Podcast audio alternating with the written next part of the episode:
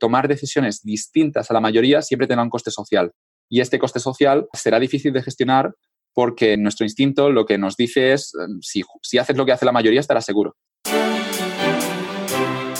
Hola, hola, soy Ángel Alegre, el creador de Vivir al Máximo, y quiero darte la bienvenida a un nuevo episodio de Una vida a tu medida, un podcast para aquellas personas que sienten que la vida es una gran aventura llena de posibilidades y que han decidido crear su propio camino en vez de conformarse con una vida gris que no les llena. En este podcast encontrarás ideas, herramientas y sobre todo la motivación necesaria para construir una vida más libre, más congruente y en definitiva más feliz. En el episodio de hoy te traigo la segunda parte de la entrevista con mi amigo Joan Tubau. Joan es economista, profesor adjunto en la Universidad Pompeu Fabra y en la Universidad de Vic y copywriter especializado en campañas de publicidad. Y además de todo eso es una de las personas que conozco que más sabe sobre orientación profesional.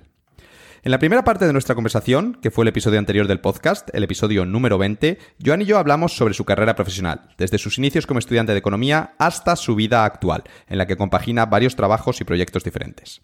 Si todavía no lo has escuchado, te recomiendo que lo hagas porque te ayudará a conocer mejor a Joan y te dará el contexto necesario para sacarle el máximo partido a esta segunda parte, en la que hablamos sobre cómo crear una carrera profesional satisfactoria, sobre el comportamiento humano y sobre la economía conductual. Y tocamos temas tan interesantes como ¿Cómo aprovechan las empresas nuestros sesgos cognitivos para vendernos cosas que no necesitamos y qué sugiere hacer Joan para defendernos? ¿Qué significa para Joan la expresión una carrera profesional satisfactoria? ¿Cuál es la estrategia que recomienda Joan para encontrar un trabajo que te haga feliz? ¿Por qué Joan considera que trabajar tu agenda es fundamental si quieres optar a los mejores puestos de trabajo y cómo hacerlo correctamente? ¿O qué importancia considera Joan que debemos darle al dinero a la hora de crear una carrera profesional satisfactoria? Esta segunda parte es todavía más práctica y útil que la primera, así que si te gustó el episodio anterior, creo que este te va a encantar. Además, te adelanto que Joan está a punto de lanzar una nueva edición de Cardinal, su curso intensivo para ayudarte a tomar mejores decisiones en tu carrera profesional, así que si estás pensando en cambiar de trabajo pero no tienes muy claro de qué te gustaría trabajar, si no quieres cambiar de sector pero sí que te interesaría conseguir un puesto más alto, o si simplemente quieres estar mejor preparado para un mercado laboral cada vez más incierto, te animo a que entres en viviralmaximo.net barra cardinal, escrito con C como puntos cardinales, y que te suscribas de manera totalmente gratuita a la lista de correo. En los próximos días, Joan te enviará una serie de emails con información súper valiosa para mejorar tu carrera profesional y luego te explicará cómo funciona Cardinal y te dará la posibilidad de apuntarte al curso durante un periodo de tiempo limitado. Si finalmente decides unirte, que por supuesto no es obligatorio, recuerda usar el cupón Vivir al Máximo, escrito todo junto, para conseguir un descuento importante sobre el precio final. Te recuerdo de nuevo la web, viviralmáximo.net barra cardinal. Y bueno, dicho esto, no te entretengo más y te dejo ya con la segunda parte de mi conversación con Joan Tubau.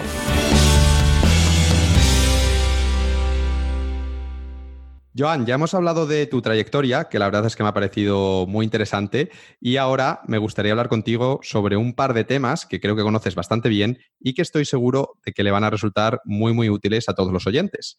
Y el primero de estos temas es el comportamiento humano que es un tema que a mí me fascina y que tú llevas estudiando desde hace tiempo a través de campos pues, como la economía conductual, la antropología y la psicología del consumo.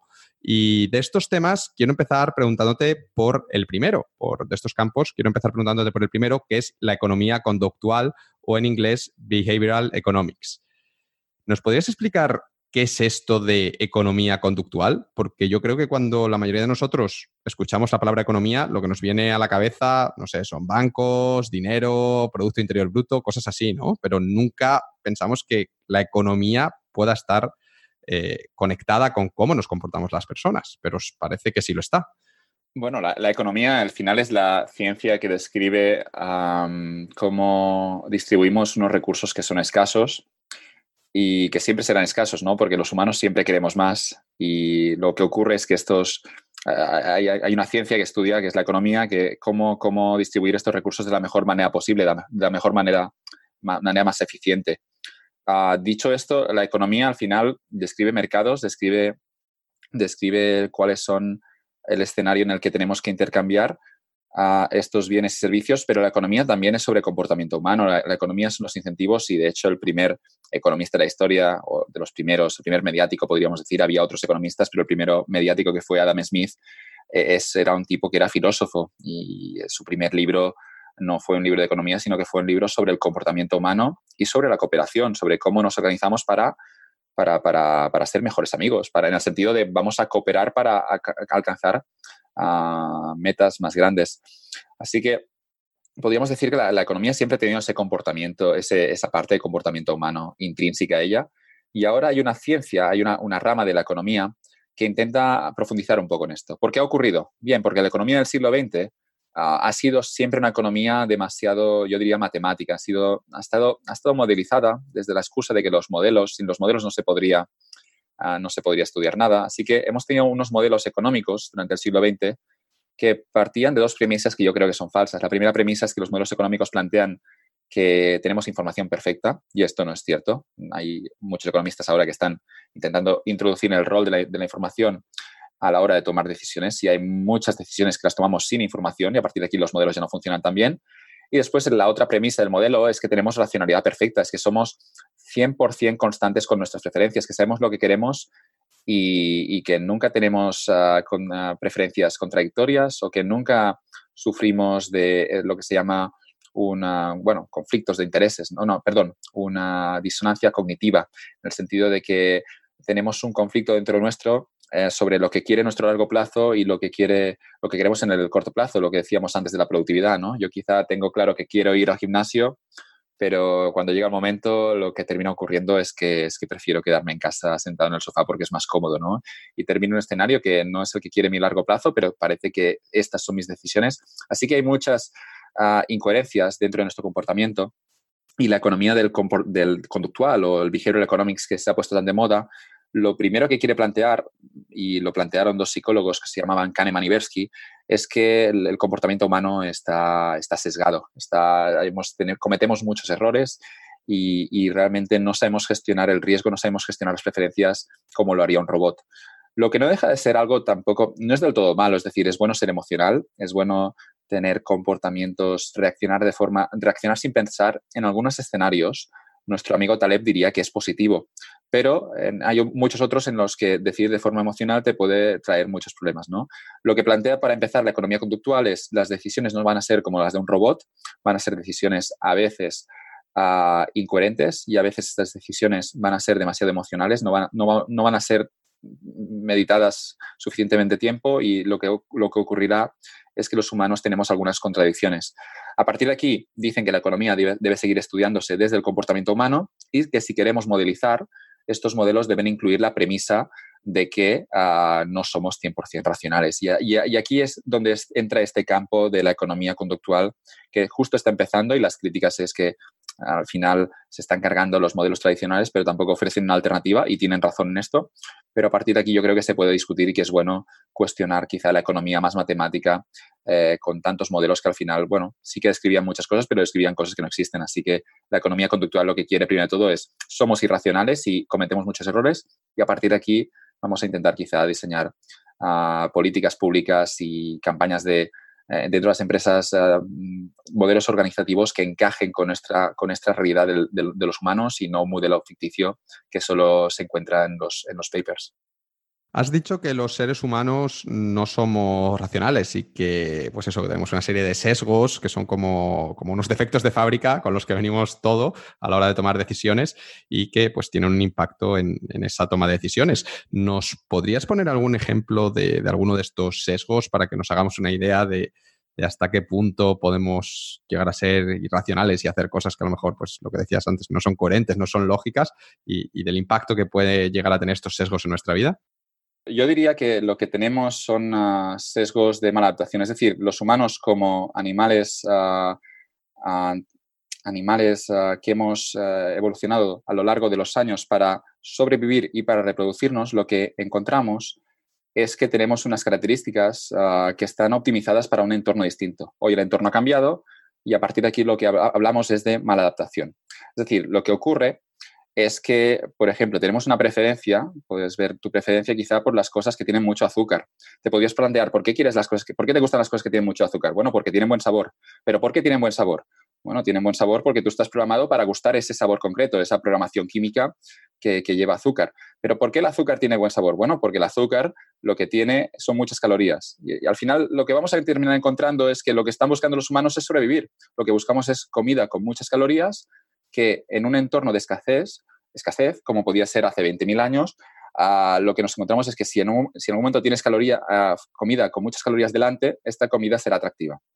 ¿Qué es lo que ocurre hoy en día? Que ya no vivimos en ese entorno de escasez, escasez pero los humanos seguimos teniendo la misma programación primitiva, no ha cambiado. Somos, eh, la evolución no funciona tan rápido, es decir, en 10.000 años los humanos no han cambiado tanto. Si cogieras un niño de la edad de piedra y lo metieras en la sociedad actual, podría desarrollarse perfectamente eh, y podría hacer lo mismo que hace un adulto.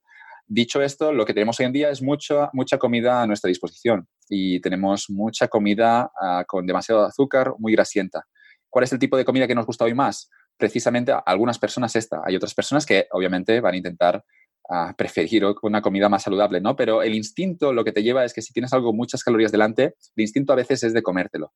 Así que aquí podríamos probar, encontrar un ejemplo de mala adaptación. Ah, hoy ya no necesitamos tantas calorías, pero yo veo un anuncio de Burger King en, algún sitio en Barcelona y veo que hay un muy buen precio, por dos euros puedo comerme una hamburguesa y quizá me lleva a ir al Burger King más cercano y comer tantas hamburguesas como pueda. Obviamente, esto no está en mis preferencias, pero es un conflicto que tengo entre lo que yo creo que es mi parte racional y la parte más instintiva. Y la parte más instintiva me dice, cómete estas hamburguesas hoy porque mañana no sabes si estarán allí a, este precio. Mañana no sabes si vas a seguir, si vas a poder sobrevivir.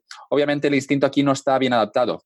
El entorno ha cambiado, yo tengo algo como la supervivencia garantizado, no hay ningún problema, pero lo que me encuentro es que ah, en el momento en el que hay, una, hay comida con muchas calorías delante, el instinto me dice, cómetelo ahora porque ah, lo que quieres es sobrevivir este invierno. No es un problema que yo ahora mismo tenga que hacer frente, voy a sobrevivir el invierno, espero. No, no, no, no, veo un escenario en el que no pueda sobrevivir, sobrevivir por falta de comida, pero eh, nuestro cuerpo de algún modo lo que quiere es ah, sobrevivir y después reproducirse. Todos estos comportamientos instintivos se pueden controlar, podemos intentar obviamente comer más sano, pero siempre requerirá un esfuerzo. Y a partir de aquí hablamos de maladaptación. Este comportamiento que describía con el azúcar también puede ocurrir a la hora de gestionar el riesgo, a la hora de gestionar las pérdidas, a la hora también de gestionar el, lo que podríamos decir el corto plazo y el largo plazo. Siempre tendremos un conflicto interno a, la hora de gestionar una decisión que como el entorno ha cambiado, en nuestra cabeza lo seguimos asociando como un, tema muy peligroso, pero quizá no lo es tanto. Es decir, algo como cambiar de, trabajo quizá no tiene un riesgo muy alto. Y el riesgo obviamente suena cliché, pero el riesgo no, es no cambiar nada, ¿no? Pero cambiar de trabajo quizá no, no es muy peligroso, pero en nuestra cabeza todos los cambios eh, seremos muy escépticos, ¿no? Porque hace muchísimo tiempo lo que buscábamos era estabilidad, porque en un entorno de escasez total lo, que ocurre es que, es que un pequeño cambio te puede dejar sin comida durante cuatro o cinco días y esto significa que te mueres. Así que nos da mucho miedo los cambios, nos da mucho miedo las pérdidas, a veces lo jugamos demasiado seguro, vamos a minimizar eh, pérdidas, vamos a minimizar las pérdidas en lugar de maximizar las ganancias, ¿no? Pero insisto que estamos programados para, para, para, para jugarlo así y a partir de aquí lo que requiere es pensar, intentar pensar más con la cabeza e intentar tomar decisiones más racionales. Este ejemplo que has puesto de, pues, del azúcar, de la comida y demás, pues como que, se entiende muy claramente. Eh, como que dices, sí, tiene sentido, pues ha cambiado mucho el mundo actual en muy poco tiempo, entonces mm, como que hemos quedado un poco fuera de lugar y seguimos comportándonos con, esos instintos antiguos. Pero yo he leído luego otros estudios eh, que era en plan, escribe en un papel tu número de teléfono. Y luego le decían, ahora escribe en el papel cuántos países crees que hay en África y, como que demostraban que la gente escribía un número cercano a su número de teléfono. Eh, por el hecho de que es de ser el último número en el que habían pensado. Y es como, es como ¿qué pasa? ¿Somos, somos tontos? ¿O, qué, qué, pasa esto? Estos, estos sesgos, que, ¿por qué están ahí? ¿Qué, ¿Qué, pasa con esto? Bueno, estos sesgos al final lo, lo, que hacemos es, nosotros tenemos que decidir un entorno con información que nunca será perfecta, nunca tenemos toda la información. ¿Cómo terminamos decidiendo en este entorno en el que tú, en cualquier caso, lo que es importante es que te muevas, es que, es que decidas? Porque es más importante tomar una decisión, aunque sea errónea, pero para poder corregir y seguir moviendo. ¿Qué es lo que ocurre? Que muchas veces compramos por comparación. Es decir, a la hora de tomar decisiones, nosotros creemos que somos racionales y que estamos adquiriendo el producto que más nos conviene. Pero lo que está ocurriendo es que tú tienes tres productos delante y simplemente estás escogiendo, comparando entre estos tres, el que te gusta más. Pero obviamente esto nos lleva a que el marketing, manipulando el entorno en el que tú decides, puedes terminar escogiendo el producto que ellos quieren. Es decir, si yo en lugar de escoger entre tres productos te hago escoger entre cuatro, pero introduzco un producto quizá muchísimo más caro, en, esta, en, este, en este setting de precios, lo que va a terminar ocurriendo es que quizá tu preferencia antes era escoger el producto del medio, normalmente nos gustan las cosas que no son ni muy altas ni muy bajas, pero si introduzco un nuevo, un nuevo precio, un nuevo producto en este, en este, en este escenario, lo que termina ocurriendo es que quizá tú cambias tu decisión. Al final del día lo que ocurre es que creemos ser muy listos y creemos, obviamente tenemos la conciencia y tenemos esta vocecita dentro que nos dice lo que tenemos que hacer y que piensen en, en el largo plazo, pero hay quien dice que la conciencia es simplemente un esclavo de, los instintos, que la mayoría de decisiones que tomamos en nuestra vida, nosotros podemos tener, podemos racionalizarlo dentro nuestro y podemos intentar pensar si queremos esto o no, pero la decisión muchas veces puede, ser instintiva. Nosotros nos, movemos por instinto y la decisión siempre se toma de forma emocional. Y una vez hemos decidido, lo que ocurre es que la conciencia entra en acción y la conciencia intentará decirte por qué quieres esto que ya has decidido de forma emocional, pero la conciencia simplemente estará justificando una decisión que ha sido plenamente instintiva. A partir de aquí, como hemos decidido de forma consciente y la conciencia te dice que tienes que hacer esto, tú te crees racional. Pero, insisto, ¿eh? el punto de partida de, todo esto de la antropología es que somos animales, que creemos ser muy, muy listos, pero seguimos siendo monos, eh, yo el primero, y, lo digo como, como algo que, bueno, que, que, puede tener su punto negativo. Podemos ser manipulables, obviamente, por los políticos o por las campañas de marketing, pero a partir de aquí ya es una, es una discusión de cuánto, de cuánto manipulable estamos hablando. Es decir, si, si realmente te pueden vender cosas que no quieres o si te pueden cobrar precios mucho más altos jugando con estos trucos de marketing o si realmente al final del día, bueno, son, son cosas que pueden ocurrir, pero que al final del día tú puedes tomar la última decisión. Yo no lo tengo claro. Yo creía que los humanos realmente estábamos en control, pero cuanto más leo, la sensación es que realmente ah, es, hay, somos animales ah, muy manipulables y tenemos muchos miedos, tenemos ah, muchos, si, si, habláramos con un hacker diríamos que, que, tenemos muchos, no sé cuál sería el concepto técnico, ¿no? Pero hay, seguridad, algo así. hay, muchos errores del sistema para manipularnos. Esto yo creo que es el, el, ejemplo perfecto para entender lo que está ocurriendo, porque nuestra programación, insisto, era perfecta para el entorno primitivo, para el entorno de escasez, pero en el entorno actual eh, tenemos muchos escenarios de, de, política, de marketing, en el que pueden aprovechar estos errores de programación, ¿no? Y, y de nuevo, es pensar en cómo hemos crecido los humanos, que hemos crecido como animales sociales rodeados de otros humanos. no éramos animales solitarios cuando éramos monos, monos, vivíamos en grupos y obviamente esto nos lleva a que tenemos también esa necesidad de vivir en grupo hoy en día todavía.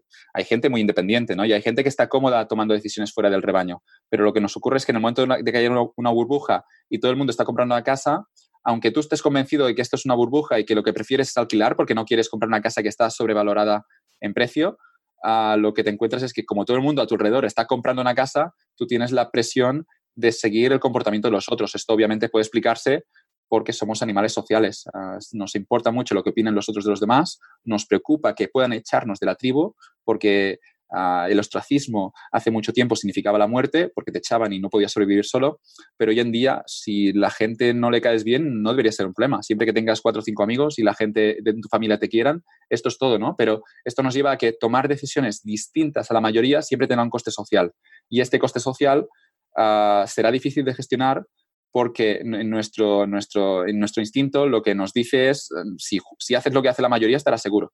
Y esta es la estrategia óptima, al menos era la estrategia óptima hace mucho tiempo, pero hoy en día obviamente es una cuestión quizá más de estar cómodo a contracorriente, de poder tomar tus decisiones, de ignorar el instinto en algunas ocasiones, de hacer caso al instinto en otras, porque también decidir emocionalmente puede ser bueno, pero insistimos que en estos errores de programación se generan muchos problemas, ¿no? Tanto por empresas que pueden venderte productos que no quieres, como por políticos populistas que pueden manipular tus emociones para que termines votando políticas quizá que no están en tus mejores intereses y hay realmente muchos escenarios que todos pueden explicarse desde estos errores de programación de unos animales que realmente somos producto de la evolución y somos animales casi perfectos.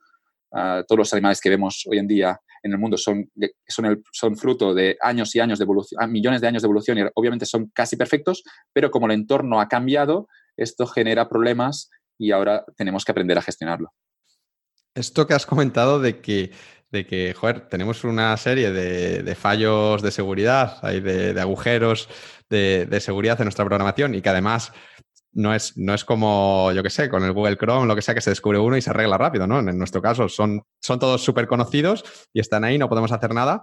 Y hay empresas o hay sectores que aprovechan esto digamos, para manipularnos de alguna manera, ¿no? Para, para hackearnos. Y bueno, tú, por ejemplo, has trabajado en el, en el mundo de la publicidad, que al final está muy, muy relacionado con el, con el comportamiento humano.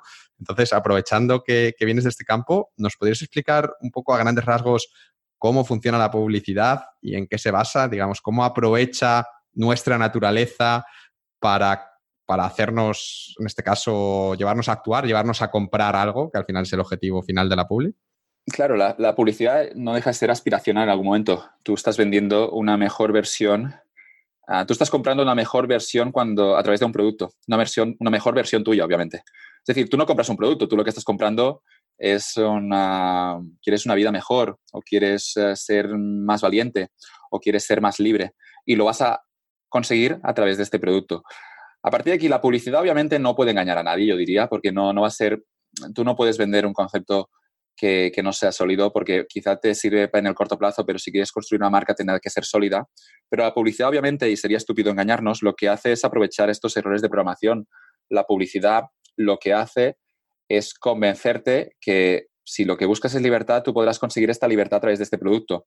Un ejemplo, cuando ves un anuncio de un coche, todos los anuncios de los coches son el mismo anuncio, menos algunas marcas que definen un posicionamiento realmente efectivo, ¿no? Pero la mayoría de, anuncios de coches es siempre alguien conduciendo por la montaña, escapando de la ciudad, eh, súper libre, ¿no? están allí conduciendo en medio de la nada y detrás de ese coche, sea un Ford, eh, sea un Chrysler o, sea un Fiat, lo que encuentras es la idea, obviamente, de libertad.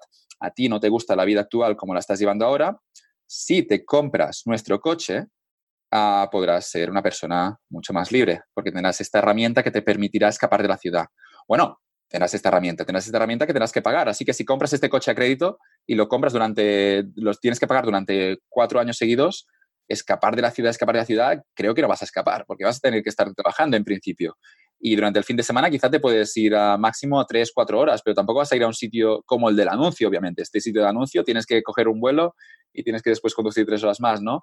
Pero digamos que los coches lo que te venderán, por poner ese ejemplo de los coches, lo que te venden es esa idea de libertad, ¿no? A ti no te gusta tu vida actual porque no puedes tomar suficientes decisiones, podrás acceder a una mejor versión de ti mismo si adquieres este coche y ya lo que es de locos si adquieres este coche a crédito. Obviamente, si quieres libertad, intenta dejarte dinero en el bolsillo, intenta ah, tener ah, dinero para así poder decidir, intenta construirte una carrera en la que tengas una buena reputación, pero comprarte un coche más o menos caro en principio no debería darte más o mayor libertad. Es, es, es, binario. El, el, hecho de tener un buen coche ya te permite ir a cualquier sitio. No necesitas un coche exageradamente caro, ¿no?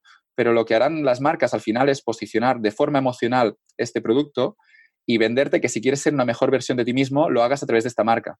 A partir de aquí podemos discutir por qué BMW es más caro que, que un Skoda, que un Skoda, ¿no? Ah, la respuesta es que BMW tiene un motor mucho mejor y que BMW es más seguro y que BMW es más cómodo. Ah, bueno, en parte sí, pero la gran diferencia de precio viene porque se ha construido una marca y la marca BMW ah, significa, quiere decir muchas más cosas de las que quiere decir Skoda. Pero insisto, si lo que quieres es ser libre, lo mejor es, es, es quizá comprarte el Skoda, no el BMW, y después también te vas por Europa o por donde quieras con el coche, ¿no? O, incluso si quieres ser libre, lo mejor quizás no tener un coche y intentar no estar atado a nada, ¿no? Y si quieres en algún momento conducir, alquilas ese coche, ¿no? Pero digamos que la publicidad puede manipularte en estos conceptos, ¿no? Cuando, cuando tú quieres ser una mejor versión de ti mismo, esta publicidad aspiracional, que al final es la gran mayoría de publicidad funciona de esta manera, no describe el producto, no te dice que el producto es mejor, sino que la publicidad te venderá una mejor versión de ti mismo a través de ese producto, ¿no? Y cuando ves unas ray esas gafas que cuestan unos 150 euros, 130 euros, son gafas de sol. los productos, el, material no es tan tan caro, ¿no? Pero hay una marca detrás y ray significa muchas cosas y tú quieres hablar de ti a tus amigos de una manera, ¿no? Y quieres que tus amigos piensen una cosa de ti, ¿no? Y lo vas a hacer llevando unas ray y no llevando unas, unas gafas quizá un poco más baratas, ¿no? En este sentido, bueno, las marcas aprovechan de todas estas nuestras inseguridades como animales sociales. Las marcas, obviamente, venderán sus productos ah, utilizando esta estrategia y yo creo que nuestra responsabilidad como consumidores es entender que seguramente no tenemos que consumir tanto y segundo que tenemos que consumir de forma responsable, es decir, comprar esas marcas que creemos que no nos están engañando, que tienen una propuesta honesta, que pueden obviamente señalizar una mejor versión de nosotros mismos, pero que al final del día ah, no, no, están señalizando en exceso, ¿no? Y yo, creo que es importante poner énfasis en la sociedad consumista en la que vivimos hoy en día. Seguramente mucha gente está buscando el sentido, está buscando encontrar una razón a través de las, de las compras, a través de los productos, y lo veo una muy mala estrategia y una estrategia muy, muy peligrosa. ¿Y cómo podemos defendernos de esto? Es decir, eh, nuestros fallos van a estar ahí, no los podemos parchar, no podemos descargarnos eh, el nuevo parche para que dejar de tener inseguridades o estos temas. Digamos que es algo de nuestra naturaleza con lo que tenemos que vivir, que siempre se van a poder aprovechar. Entonces, ¿cómo, cómo luchamos nosotros contra estas empresas que a lo mejor con esta publicidad nos hacen comprar de manera irracional y de una manera que creemos que podemos controlar, pero que en el fondo no podemos controlar también eh, el, querer comprar cosas que no necesitamos. Bueno, yo, yo, empezaría primero por ganar confianza en uno mismo para, para estar más, más seguro de lo que estás haciendo, estar tranquilo con tus decisiones y en el momento en el que no buscas la validación externa, todo va a ser mucho más fácil. Si estamos siempre buscando constantemente que nos acepten desde fuera, ya no nuestros amigos o nuestros familiares, sino incluso desconocidos, hay gente que compra productos muy, muy caros porque no quiere impresionar ya no a los amigos, sino que quiere que gente que no, no son nuestros conocidos opinen algo bueno sobre, sobre, sobre ellos, ¿no? Y, y esto es un poco, yo, yo creo que al final obviamente la explicación viene de que somos animales sociales y que nos preocupa nuestra reputación con todo el mundo, pero el primer paso seguramente es, he dicho antes que somos muy manipulables, pero el primer paso seguramente es aceptar que tenemos parte de conciencia y tenemos parte de, podemos utilizar la razón e intentar pensar de, forma correcta, es decir, intentar pensar cuáles son las prioridades en la vida, cuáles son las cosas realmente importantes y meditando, no sé si la manera tiene que ser a través de la meditación o a través del mindfulness, pero intentando tener claro exactamente qué es lo que quieres y qué es lo que necesitas, después siempre será mucho más fácil eh, no caer en esas tentaciones, ¿no? Yo cuando, cuando me acerco a un centro comercial, al menos, no, no, me preguntes por qué, porque cada, cada uno es distinto, ¿no? Pero obviamente también diría leer mucho, intentar tener siempre este pensamiento crítico.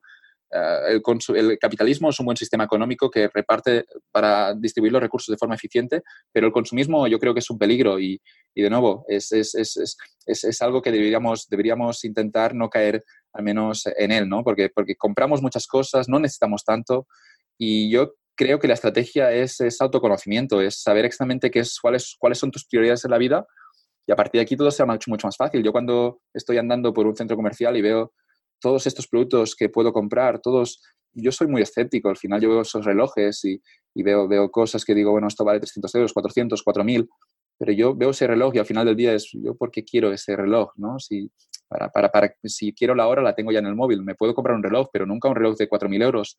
¿Hay alguna razón para comprarme ese reloj? Bueno, no voy a criticar a la gente que lo ha hecho, eh, puede haber alguna razón, ¿no? Si alguien es empresario, quizá llevar un reloj, muy caro te puede servir para conseguir buenos tratos o lo que sea, pues tienes que cuidar tu, imagen.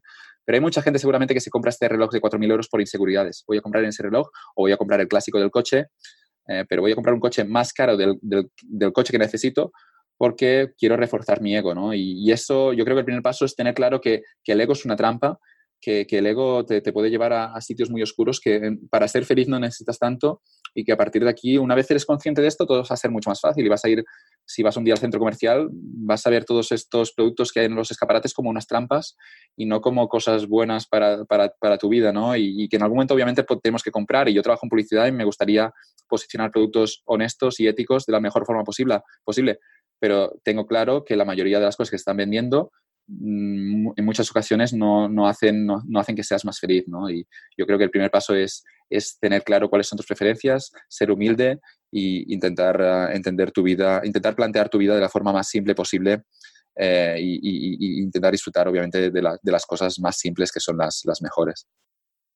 Joan, otro tema relacionado con todo esto del comportamiento sobre lo que estamos hablando y que además está muy presente hoy en día es eh, la adición a las nuevas tecnologías. Eh, según los expertos, y esto ya hay un montón de estudios, pues parece que cada vez pasamos más tiempo pegados al móvil, eh, delante de una pantalla, y bueno, todo esto sumado sobre todo al tema de las redes sociales y cómo han afectado a la manera de, de relacionarnos y al bombardeo constante de información que recibimos, pues está creando una serie de problemas en nuestra sociedad que antes no existían, pues ansiedad, depresión, parece que sobre todo entre los jóvenes la ansiedad está disparada, que eran pues eso, problemas que hace 10 años, pues no, los jóvenes de esa edad eran muchísimo menores, ¿no? Y quería preguntarte que, que por qué estamos tan enganchados a las nuevas tecnologías, que qué parte de nuestra naturaleza, qué sesgos o, qué defectos eh, explotan pues, las redes sociales, los móviles y demás para ser tan adictivos para nosotros. La, primera, obviamente, es la validación social. Si, si miramos sobre todo las redes sociales, lo que te están diciendo las redes sociales es que tú cuelgas una foto de tus vacaciones y la gente te dice, tienes unas vacaciones que molan, ¿no? Y esto te lleva después a cada like que recibes, es un pequeño chute de dopamina. La dopamina es un neurotransmisor al final que está relacionado con la felicidad. Así que en cada like que yo recibo soy un poco más feliz, ¿no? Pero en cada like que yo recibo también no deja de ser una pequeña trampa en el sentido de que yo, para ser feliz, seguramente no necesito la validación externa, ¿no? Ah, al final, estas, estas, estas redes sociales y toda esta tecnología está diseñada para ser adictiva, ah, principalmente a dos niveles, ¿no? El primero es el scrolling, el, hecho de que tú puedes hacer scrolling, puedes, ah, puedes eh, ir eh, actualizando la información y siempre puedes encontrar nuevas cosas que van pasando. ¿no? En las redes sociales, en cada segundo van a aparecer nuevos tweets y nuevos mensajes. En los periódicos, ah, cada cinco minutos van actualizando las noticias que ya aparecen. ¿no? ¿Qué es lo que pasa? Que nosotros siempre queremos estar informados porque la información era, es, es, era y sigue siendo muy importante, ¿no? Pero la pregunta interesante es, ¿realmente por qué quieres estar informado hoy en día de lo que está ocurriendo a tu alrededor? ¿O qué tipo de información necesitas? ¿Necesitas saber lo que están haciendo tus amigos al momento, al segundo? Seguramente no. Será mucho más eh, saludables si, si, simplemente sabes lo que están haciendo tus amigos una vez al mes y os veis, tomáis unas cañas y os ponéis al día y, nos contamos las vacaciones. Pero esto de contar lo que estamos haciendo al minuto, eh, obviamente es, un instinto que queremos compartir lo que estamos haciendo con nuestros amigos, pero realmente no es necesario ah, hacerlo con la frecuencia que nos están sugiriendo las redes sociales. Lo mismo con las noticias. a veces entramos en la web del marca, en la web del, mundo, del país o, de cualquier periódico y entras en esa web y es, bueno, ¿por qué quieres saber las noticias del día? ¿no? ¿Qué, realmente qué es, qué es lo que quieres sacar de esto? Realmente no hay, no hay nada, ese día no ha ocurrido nada, así que cierras esta web. ¿Qué es lo que ocurre después de cinco minutos o después de una hora? Que vuelves a entrar a la misma web. no me preguntes por qué, pero vuelves a entrar buscando más noticias. Bueno, hay esta necesidad de saber qué está pasando, de este fear of missing out en inglés, las siglas, el acrónimo del FOMO, y este fear of missing out, miedo a perder de lo que está ocurriendo, obviamente puede tener una explicación ah, antropológica, ¿no? Pero hoy en día hay quien ya plantea que no deberíamos seguir las noticias y obviamente no deberías saber lo que están haciendo tus amigos al segundo porque no es del todo, no, no, no, no parece del todo lógico, ¿no? Y con las noticias, de nuevo, yo creo que, que, si ocurre algo importante ya te lo van a contar, no te preocupes, pero hay quien está defendiendo de no entrar en ningún tipo de periódico uh, porque no, no, no, no es información que necesites saber para vivir una vida con, con sentido. Dicho esto, después también están las notificaciones. Si pensamos en los móviles, están diseñados para atraer tu atención. Y cuanto más estés conectado a la web de Instagram, más dinero hace Instagram. Así que Instagram tiene un incentivo en que tú estés conectado el máximo número de horas posibles. ¿Qué es lo que ocurre? Que las notificaciones se actualizan al segundo. Tú puedes tener las notificaciones uh, de, Instagram o de Twitter y siempre que, vaya, siempre que aparezcan nuevos comentarios te, aparecerán en pantalla, ¿no? Uh, esto, esto no parece del todo lógico. Es decir, una mejor manera de consumir estas redes sociales seguramente sería recibir un, un, pequeño informe al final de la semana con todos los likes, si quieres introducir los likes, y después con todos los comentarios que has recibido. Uh, se pierde quizá la interacción al segundo, pero es que insisto que yo creo que es peligroso y no sabemos gestionarlo. Claramente no sabemos gestionarlo. Podríamos incluso eliminar los likes por completo. Puedes colgar tus fotos, puedes colgar tus comentarios, pero ¿por qué quieres medir cuánto de popular eres con likes, porque ¿qué es lo que, qué es lo que vas a sacar de esto? Bien, si eres un Instagramer, quizá puedes generarte la ilusión, la, la, ilusión de que eres alguien importante cuando en realidad tampoco no, no, no, lo que estás haciendo no cambia nada. Y si eres una persona que no es Instagramer, que no es famosa, uh, no vas a sacar nada, vas a sacar la presión de que cada foto que cuelgues, lo que estarás buscando es que cada foto, la siguiente, saque más likes que la anterior, ¿no? Y hay esa presión por gustar más que, de nuevo, nos lleva a nuestro instinto de que queremos uh, ser los más populares de la tribu para así obtener más recursos. Queremos incluso algunas veces ser el alfa, ser la persona que es el líder, pero realmente hoy en día puedes ser muy feliz sin ser el alfa, puedes ser muy feliz sin la variación de todos tus, uh, todos, todos, tus colegas, uh, puedes, puedes simplemente hacer lo que te apetezca y siempre que, que estés haciendo algo honesto, con esto será suficiente, ¿no? Y insisto que las redes sociales están programadas para seguir siendo adictivas, así que lo mejor que puedes hacer es no intentar luchar desde la fuerza de voluntad, en el sentido de que tengo el móvil cerca pero no voy a mirarlo, sino de algún modo a eliminarte la decisión. Es decir, que tú no tengas que decidir uh, si vas a consultar esta información. Es decir, con las, con las notificaciones, silenciarlas absolutamente todas. Tener las notificaciones activadas al segundo lo encuentro una locura ya no para ser productivo, sino para tener estabilidad mental, ¿no? yo creo que todas las notificaciones, empezando por las de WhatsApp, deberían estar silenciadas y a partir de aquí, cuando quieres consultar WhatsApp, tú entras, tú decides, pero que, no, que el móvil no decida por ti, sino que tú estés siempre en control. Yo tengo implementada esta estrategia también y aparte de eso también tengo eliminado el Twitter y el Facebook del, del móvil porque porque es eso, ¿no? Es como superior a ti, es superior a ti, ya está, y hay que aceptarlo y, con fuerza de voluntad no, lo vas a conseguir porque eso ya tienes ese, fallo, de, ese fallo en tu programación y, ellos lo, explotan, así es que la única manera es desinstalarlos y, ya está. Y cuando quieres mirar el Facebook, pues lo haces en el ordenador y que no lo vas a hacer tanto, no lo vas a hacer cada 10 minutos de esa manera que, al final es como impulsiva, como, como adictiva y que es, que es horrible, ¿no? que yo creo que a ninguno nos gusta. El móvil es muy adictivo en el sentido de que hay quien se quejaba de que las televisiones eran adictivas hace 60 años, pero en una televisión tú eres el receptor pasivo, tú estás sentado y consumes información.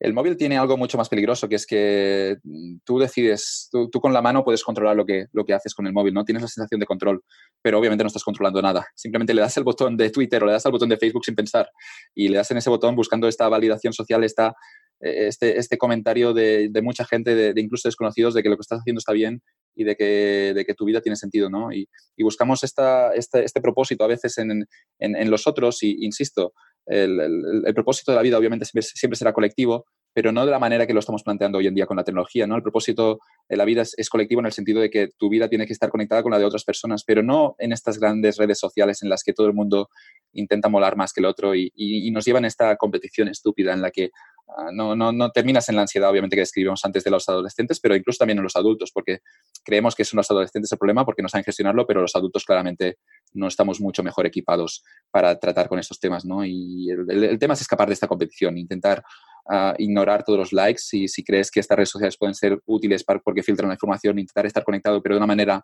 lo menos adictiva posible y a partir de aquí intentar alejarte siempre que puedas de la tecnología porque todo parece indicar que es exageradamente adictiva y que es un poco salvando las distancias como el tabaco quizá en los años 60, que sabíamos, que intuíamos que era malo, pero, pero, pero que no había estudios o los estudios estaban manipulados, ¿no?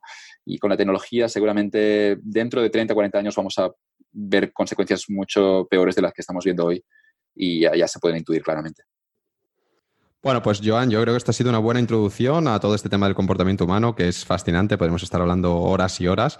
Y bueno, quien quiera saber más, pues está el libro este de, de Kahneman y, su, socio. De Recomendaría dos libros.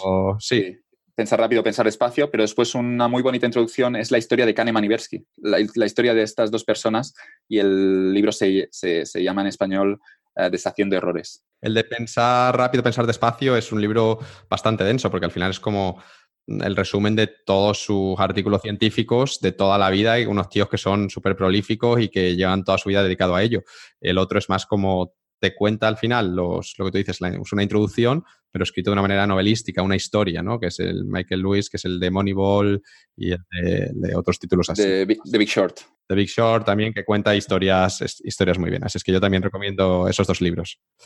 Genial, pues este era el primer tema que quería tratar contigo, el del behavioral economics, el comportamiento humano y demás. Y el segundo tema sobre el que me gustaría que hablásemos, porque además es como tu, especialidad, por así decirlo, es el tema de cómo crear una carrera profesional satisfactoria, que además es un poco... Eh, el objetivo de este, de este podcast. No es solo crear una carrera profesional satisfactoria, es crear una vida satisfactoria, una vida a tu medida, pero obviamente la carrera profesional pues, juega un papel fundamental eh, dentro de, esta vida.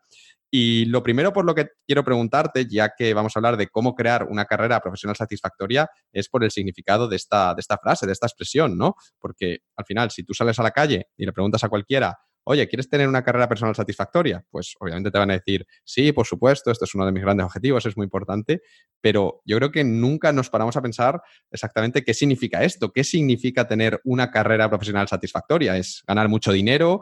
¿Es tener un puesto prestigioso, director, vicepresidente, no sé qué, y que todos tus compañeros te admiren? ¿Es pasártelo bien en el trabajo?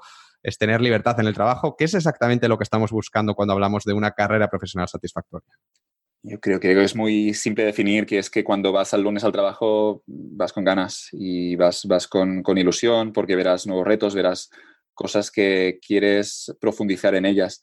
Obviamente el trabajo perfecto no existe, a veces también ponemos demasiada presión y, queremos, creemos, eh, intentamos buscar un trabajo que realmente no está allí y en algún momento incluso los mejores trabajos van a tener sus problemas, ¿no? Pero yo, lo, yo ha sido al menos mi obsesión, al menos ahora al principio de mi carrera, primero todo un trabajo en el que pueda aprender, pero sobre todo después por estar en un escenario en el que cuando empiece el lunes, cuando esté en el domingo por la tarde y sepa que el lunes tengo que, ir a trabajar, tener una posición en la que a, mí me, me, interesa aprender más o me interesa a vender mi producto, me interesa ayudar a mi cliente, ¿no? Y yo creo que este debería ser el único objetivo a la hora de diseñar una carrera. Intenta ponerte en una situación en la que tú estás, estés satisfecho y, estés aprendiendo cada día, ¿no? Ah, bien, no sé, el dinero, yo creo que al final si haces algo que, se te da muy bien y tiene sentido a nivel estratégico de mercado, has hecho la, reflexión estratégica, el dinero va a llegar, así que el dinero considero que quizá no debería ser la prioridad, el dinero será la consecuencia si haces, si haces muy bien tu trabajo y si tu trabajo interesa a la gente, ¿no? Pero a partir de aquí yo diría que una carrera satisfactoria simplemente es que tú estás satisfecho, que estás feliz con tu vida y que, con tu trabajo estás ayudando a otras personas tan simple como esto.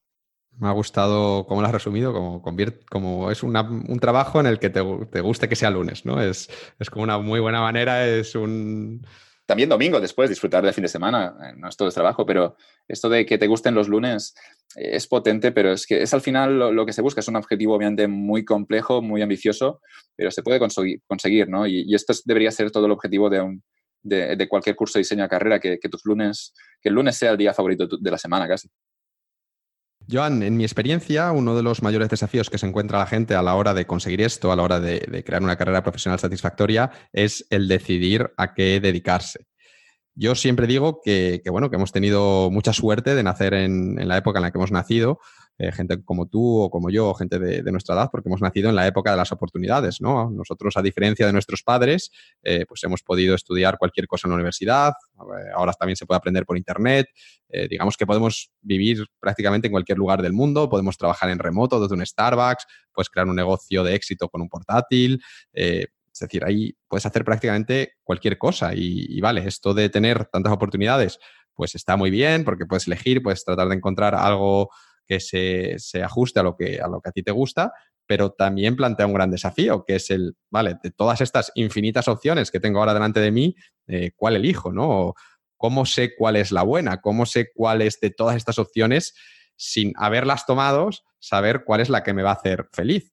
Y quería preguntarte que, en tu opinión, ¿cuál es la mejor manera de responder a esta pregunta? Es decir, ¿cómo sabemos a qué tenemos que dedicarnos para poder crear una carrera profesional satisfactoria que nos, que nos llene.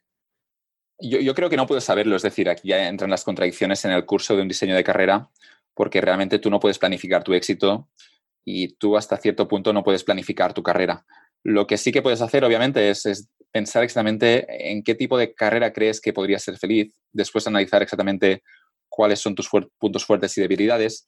Y a partir de aquí yo creo que la clave en diseño de carrera es ponerte en, este, en un escenario en el que puedas en el que puedas tomar muchas decisiones, en el que puedas testear muchas distintas carreras, porque no hay realmente ninguna manera de saber qué es lo que te gusta si, si no lo haces. Y una vez has empezado, lo vas a ver mucho más claro. Así que yo creo que el objetivo primero en diseño de carrera es darte esta opcionalidad, es decir, permitir que puedas decidir una vez estás, uh, estás ya uh, estás haciéndolo. Es decir, un ejemplo aquí para, para ejecutar esta opcionalidad. Imagina que quieres visitar un país, ¿no? Hay distintas maneras de ser un turista. Una manera de ser un turista podría ser con un paquete cerrado. Y yo voy a visitar Japón y lo que me encuentro es, es que yo creo que es lo que me puede gustar desde de Japón, desde España, lo voy a diseñar. Es decir, voy a, voy a intentar ir a todos los sitios que creo que pueden gustarme.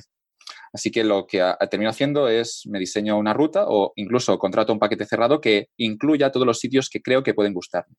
El problema de, este, de esta decisión en paquete cerrado es que no tienes opcionalidad. Es decir, tú lo que tienes es que anticipar qué es lo que te va a gustar de Japón. Y una vez llegas allí, lo que tienes es siempre una ruta. Tienes un bus esperándote y después de 14 días tú tienes que regresar a tu casa. ¿Cuál es el problema principal que hay en este escenario en el que, en el que tienes un, has planificado en exceso, diría yo? Que cuando llegas a Japón, imaginemos que llegas a Tokio. Y Tokio es una ciudad que la, encuentras fascinante. Y tú habías pensado que Tokio te gustaría, pero no tanto. Así que lo que tienes es que son tres días en Tokio para visitar Tokio, pero el momento en el que estás en Japón, a ti, a Tokio te gustaría visitarla al menos durante siete o ocho días. Pero la clave aquí es darte opcionalidad, es decir, a la hora de contratar ese viaje con opcionalidad, insisto, que cada uno viaje como quiera, hay veces que lo que queremos es viajar sin pensar demasiado y sin, sin demasiados problemas, ¿no? Pero para implementar este, esta idea de la opcionalidad en un viaje, la idea sería, cómprate un viaje de ida, llegas al aeropuerto de, de Tokio y a partir de aquí contratas, ah, te, pagas por un, hotel durante tres noches. ¿Qué es lo que ocurre después de tres noches en Tokio? Que tú tienes información, pero no desde España, tienes información de primera mano. Tú sabes exactamente qué significa qué es Tokio, has visto algunas calles, has, comido en algunos restaurantes y ya tienes mucha más información, pero esta información es mucho más, siempre mucho más ah, verídica. Y lo que ocurre es que ahora, con información sobre el terreno, tú puedes decidir, me quedo en Tokio cuatro días más o ah, me voy a visitar Kioto me voy, o me voy a las montañas. Bien, esto sería el ejemplo de ser un turista con opcionalidad, no comprometiéndote con nada ni con nadie y simplemente moviéndote por sensaciones. Cuando te gusta algo, te quedas, pero te quedas porque te gusta, porque lo has vivido. Y si no te gusta, obviamente no tienes un hotel contratado durante cuatro noches para quedarte allí. Simplemente has contratado el hotel durante una noche, una noche. Así que no tienes que quedarte en ningún sitio que no te guste. Hay un símil aquí, obviamente, con el diseño de carrera. Tú no puedes planificar qué es lo que te va a gustar, pero lo que sí que puedes hacer es darte esta libertad, darte esta, esta libertad para testear distintas carreras y cuando encuentres algo, haciéndolo obviamente porque es la única manera de encontrarlo, cuando encuentres algo que te gusta, después intentas especializarte más aquí. Pero siempre desde la opcionalidad, ¿no? De, de, no planificar en exceso, de no intentar saber dónde estarás dentro de 5 o 10 años, porque es imposible saberlo, pero de moverte siempre con un objetivo a largo plazo. Yo quiero una vida en la que sea libre, yo quiero una vida en la que sea, ah, en la que tenga siempre contacto con las personas, yo quiero un trabajo en el que esté trabajando quizá en el aire libre. Hay que definir cuáles son las preferencias últimas que tú estás buscando en tu carrera profesional y a partir de aquí darte la mayor libertad posible para testear todos los, todos los escenarios que, te pueden, que pueden llevarte allí. Obviamente escenarios que hoy desconocemos. Cuando visitas Tokio, tú has podido ver muchas cosas en las guías, pero quizá terminas en un barrio un día porque te pierdes, que te gusta mucho ese barrio y te, te, te apetece quedarte a vivir a ese barrio durante un mes, por decir algo. Bien, no había ninguna manera humana de descubrir que este barrio era perfecto para ti antes de visitar Tokio en persona. Así que yo creo que el primer paso en carrera es ser humilde, entender que no sabemos exactamente qué es lo que queremos y a partir de aquí darte un escenario en el que tú puedas eh, testear distintas preferencias. Entonces, en relación con esto, podemos decir que en el instituto conviene más elegir como la carrera, el camino de ciencias, en el sentido de que de que si eliges mm, bachillerato social o lo que sea, como si luego decides estudiar ingeniería, te va, a, te va a ser mucho más complicado porque no vas a tener la base de matemáticas, mientras que al revés es más sencillo, es, van por ahí los tiros, ¿no? Sí, yo creo que puede tener sentido. Siempre darte, si estás dudando entre dos escenarios, siempre escoger este escenario eh, que te dé más opciones en el futuro. Normalmente este es el escenario más difícil. Como si estás dudando ya entre un escenario difícil y un escenario fácil, seguramente debes escoger el difícil, porque el difícil estás dudando entre dos y el difícil ya incluye automáticamente una prima de, dificultad. A partir de aquí, el hecho que estés dudando significa que el, que te conviene es el difícil, seguramente, porque ya estabas descontando que esto no será del todo bueno y, todavía sigues pensándolo, ¿no? Lo, que quiero plantear al final es, intenta decidir siempre en, un, para ponerte en una situación en la que mañana eh, estés en una mejor posición. Ah, esto significa que a veces quizá mi trabajo no me gusta. Estoy trabajando, antes hablábamos de ser consultor. Eh, bueno, hay gente que dice, bueno, yo no soy, no me gusta mucho que estoy haciendo siendo consultor, pero haciendo este trabajo durante dos años en una buena empresa me posiciona en un escenario en el que tendré buena reputación, en el que habré aprendido distintas cosas y con mi plan de carrera, no el mío, pero el suyo, encaja ahora hacer un trabajo durante dos años que quizá no me gustan demasiado. Bien, a plantear la carrera de esta manera yo creo que tiene, eh, lo que llegamos a la conclusión es que no siempre hay que, hay que priorizar eh, la satisfacción a corto plazo, hay que entender esto también como como que una carrera de, son muchos años y que a veces hay que realizar unas tareas que quizá no, no, son, no nos gustan, pero, pero nos pueden posicionar en un escenario un poquito mejor en el futuro, ¿no? Hay este documental tan, tan divertido con Jiro Ono, ah, que es un chef japonés de 90 años, que se queja que los jóvenes hoy no tienen ah, disciplina. Es, es, Jiro Ono es un chef que, que nunca, ah, nunca ha escogido su carrera. Es un chef que empezó a, es, es, un chef de sushi pero que él no tomó nunca esa decisión. Es, lo, es la oportunidad que tuvo cuando tenía 13 o 14 años y, empezado, empezó a hacer esto y ha terminado siendo el mejor haciéndolo, ¿no? Pero Giro obviamente no escogió la carrera que consideró que le hacía feliz. Giro ni escogió, simplemente se encontró lo que había delante, ¿no? Ah, pero ¿qué es lo que pasa con Giro Que a veces a la hora de decidir tenemos distintas variables, ¿no? ¿Cuál es la carrera que me paga más dinero?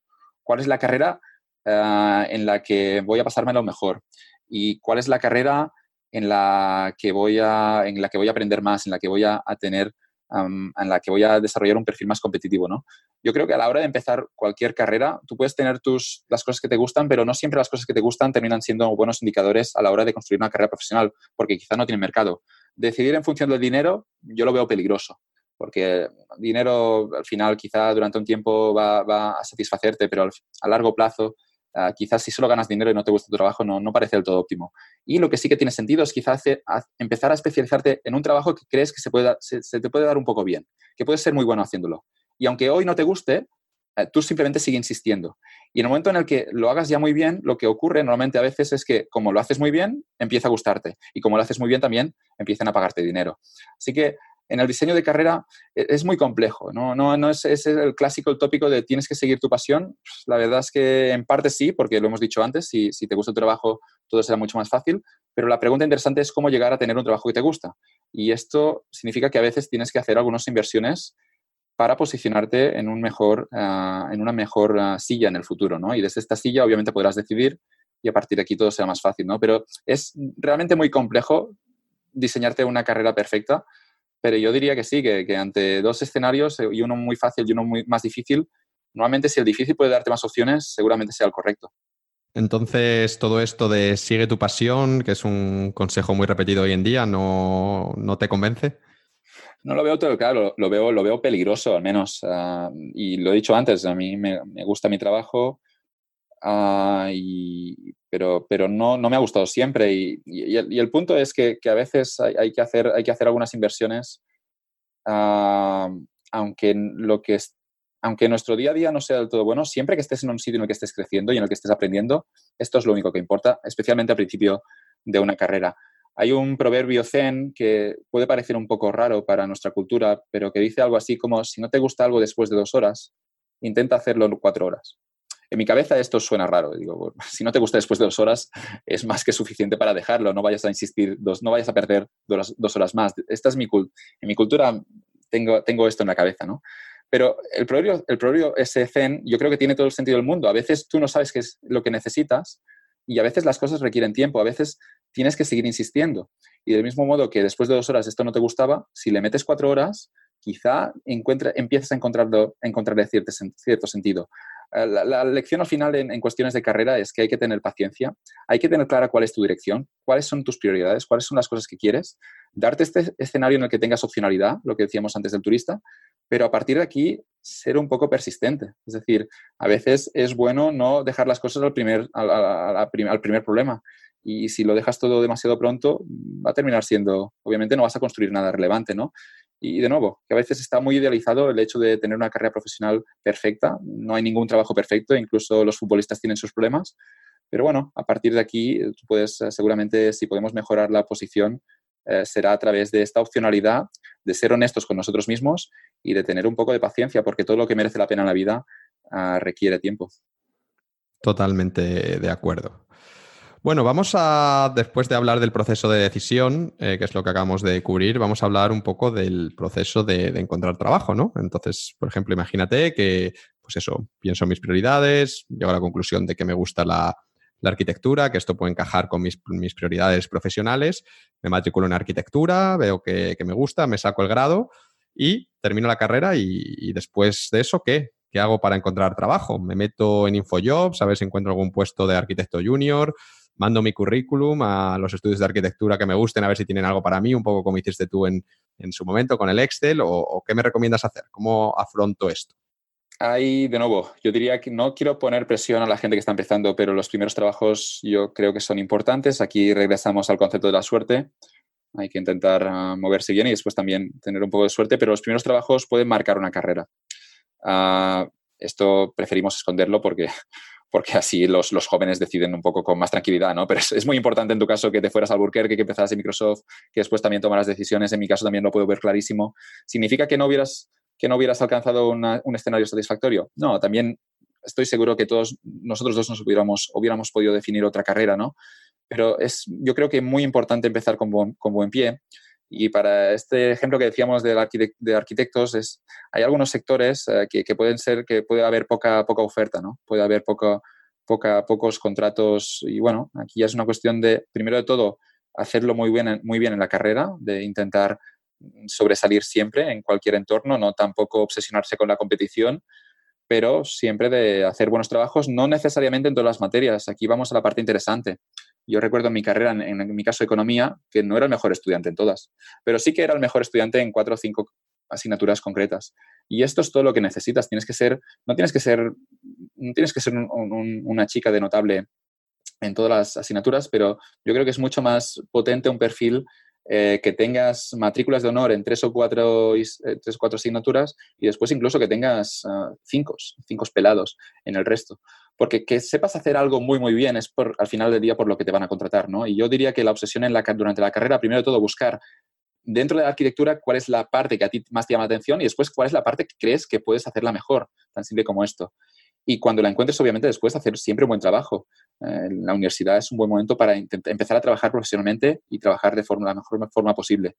Y una vez tenemos ya, hemos, salimos de la universidad, regresamos a lo mismo.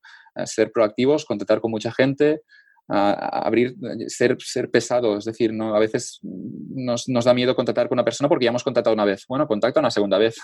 quizá ese, en ese primer mail no tenía un buen momento, quizá ni, ni lo filtró, quizá ese mail se lo, se lo pasó. Manda un segundo mail no tengas miedo a ser pesado. Un tercer mail, obviamente, quizá ya es un escenario demasiado. Bueno, no, un tercer mail se puede mandar, ¿no? Pero no mandes cuatro o cinco mails porque te van a denunciar por acoso. Pero un segundo mail se puede mandar y muchas veces por la cultura también en España es no quiero ser pesado. Bueno, ya le he mandado un mail, no me ha contestado, manda un segundo mail, no tengas problemas. Y contactar con el máximo de gente, buscarte estas oportunidades. Esta primera oportunidad vendrá mejor si, si es a través de unas prácticas, siempre será más fácil. Y si no están las oportunidades en este país, si sabes hablar inglés, puedes ir a otro país a buscar también. En China, en eh, la, arquitectura, eh, la arquitectura es curioso, ¿no? Porque realmente en España parece que no habrá mucho mercado, pero el mundo está creciendo, así que estoy convencido que en los otros países habrá demanda por arquitectos y buenos arquitectos como podrá ser un arquitecto español. Así que, de nuevo, es una cuestión de moverse eh, y, de, entender que quizá, bueno, a veces, sobre todo al principio de una carrera, estar abierto a cualquier escenario, ¿no? A mí si me dices, no, yo es que quiero, yo es que mi familia está en Madrid, quiero vivir en Madrid, bueno, pues, pues quizá te vas a, perder buenas oportunidades. Así que yo diría que lo esencial es moverte mucho, ser proactivo y después estar abierto a trabajar en cualquier sitio. Joan, a lo largo de esta entrevista hemos hablado varias veces de, mm, el hecho de que los mejores puestos de trabajo no salen al mercado, sino que son puestos que se consiguen por, por referencias, ¿no? Es decir, que el empresario que está contratando para un puesto, antes de sacar esa oferta públicamente, pues va a acercarse a alguien de confianza y eh, le va a preguntar si conoce a alguien y si tu nombre sale en esa conversación, pues se pondrá en contacto contigo, ¿no? De ahí que se diga eh, que el networking es tan importante y creo que hay una frase que es no es lo que sabes, sino a quien conoces, que, a ver, no es del todo cierta, pero, pero sí que tiene parte de, verdad. Y me gustaría hacerte dos preguntas sobre este tema, ¿no? Eh, la primera es si, crees que es cierto esto de que los mejores trabajos pues nunca salen al mercado, si es exagerado o, cómo lo ves tú. Y la segunda es que cómo funciona esto del, networking, cómo hacerlo correctamente. Yo creo que antes tú has mencionado varias veces la expresión a lo largo de la entrevista de trabajar tu agenda, ¿no? Y ¿cómo se hace esto? Si tienes que hacerte tarjetas de visitas, tienes que ir a conferencias de tu sector y tratar de dárselas a, todo el mundo para que luego te tengan en cuenta, o cómo se, hace esto de trabajar la agenda, que al final no deja de ser el establecer relaciones eh, con otras personas y que estas personas piensen en ti cuando alguien les pregunte por algo que tú sabes hacer. La, primera pregunta es que es 100% cierto, no hay un solo bueno trabajo que salga publicado en InfoJobs diría, todos los trabajos interesantes, primero, siempre van a intentar sondearlos fuera de una oferta pública. Se va a preguntar por referencias y aquí es cuando puede salir tu nombre. Y después, si este proceso no, no funciona, es cuando van a abrir un proceso para encontrar al candidato, ¿no? ya sea a través de un headhunter o a través de, o a través de una oferta en InfoJobs. Pero insisto que siempre que hay una vacante, lo que se hace en el primer momento siempre es es, preguntar si alguien, ah, alguien que, puede, que, pueda, que pueda rellenar ese perfil ¿no? y que tenga una buena reputación. Dicho esto, ¿cómo trabajar la agenda? Es, regresamos un poco a la idea de personal branding.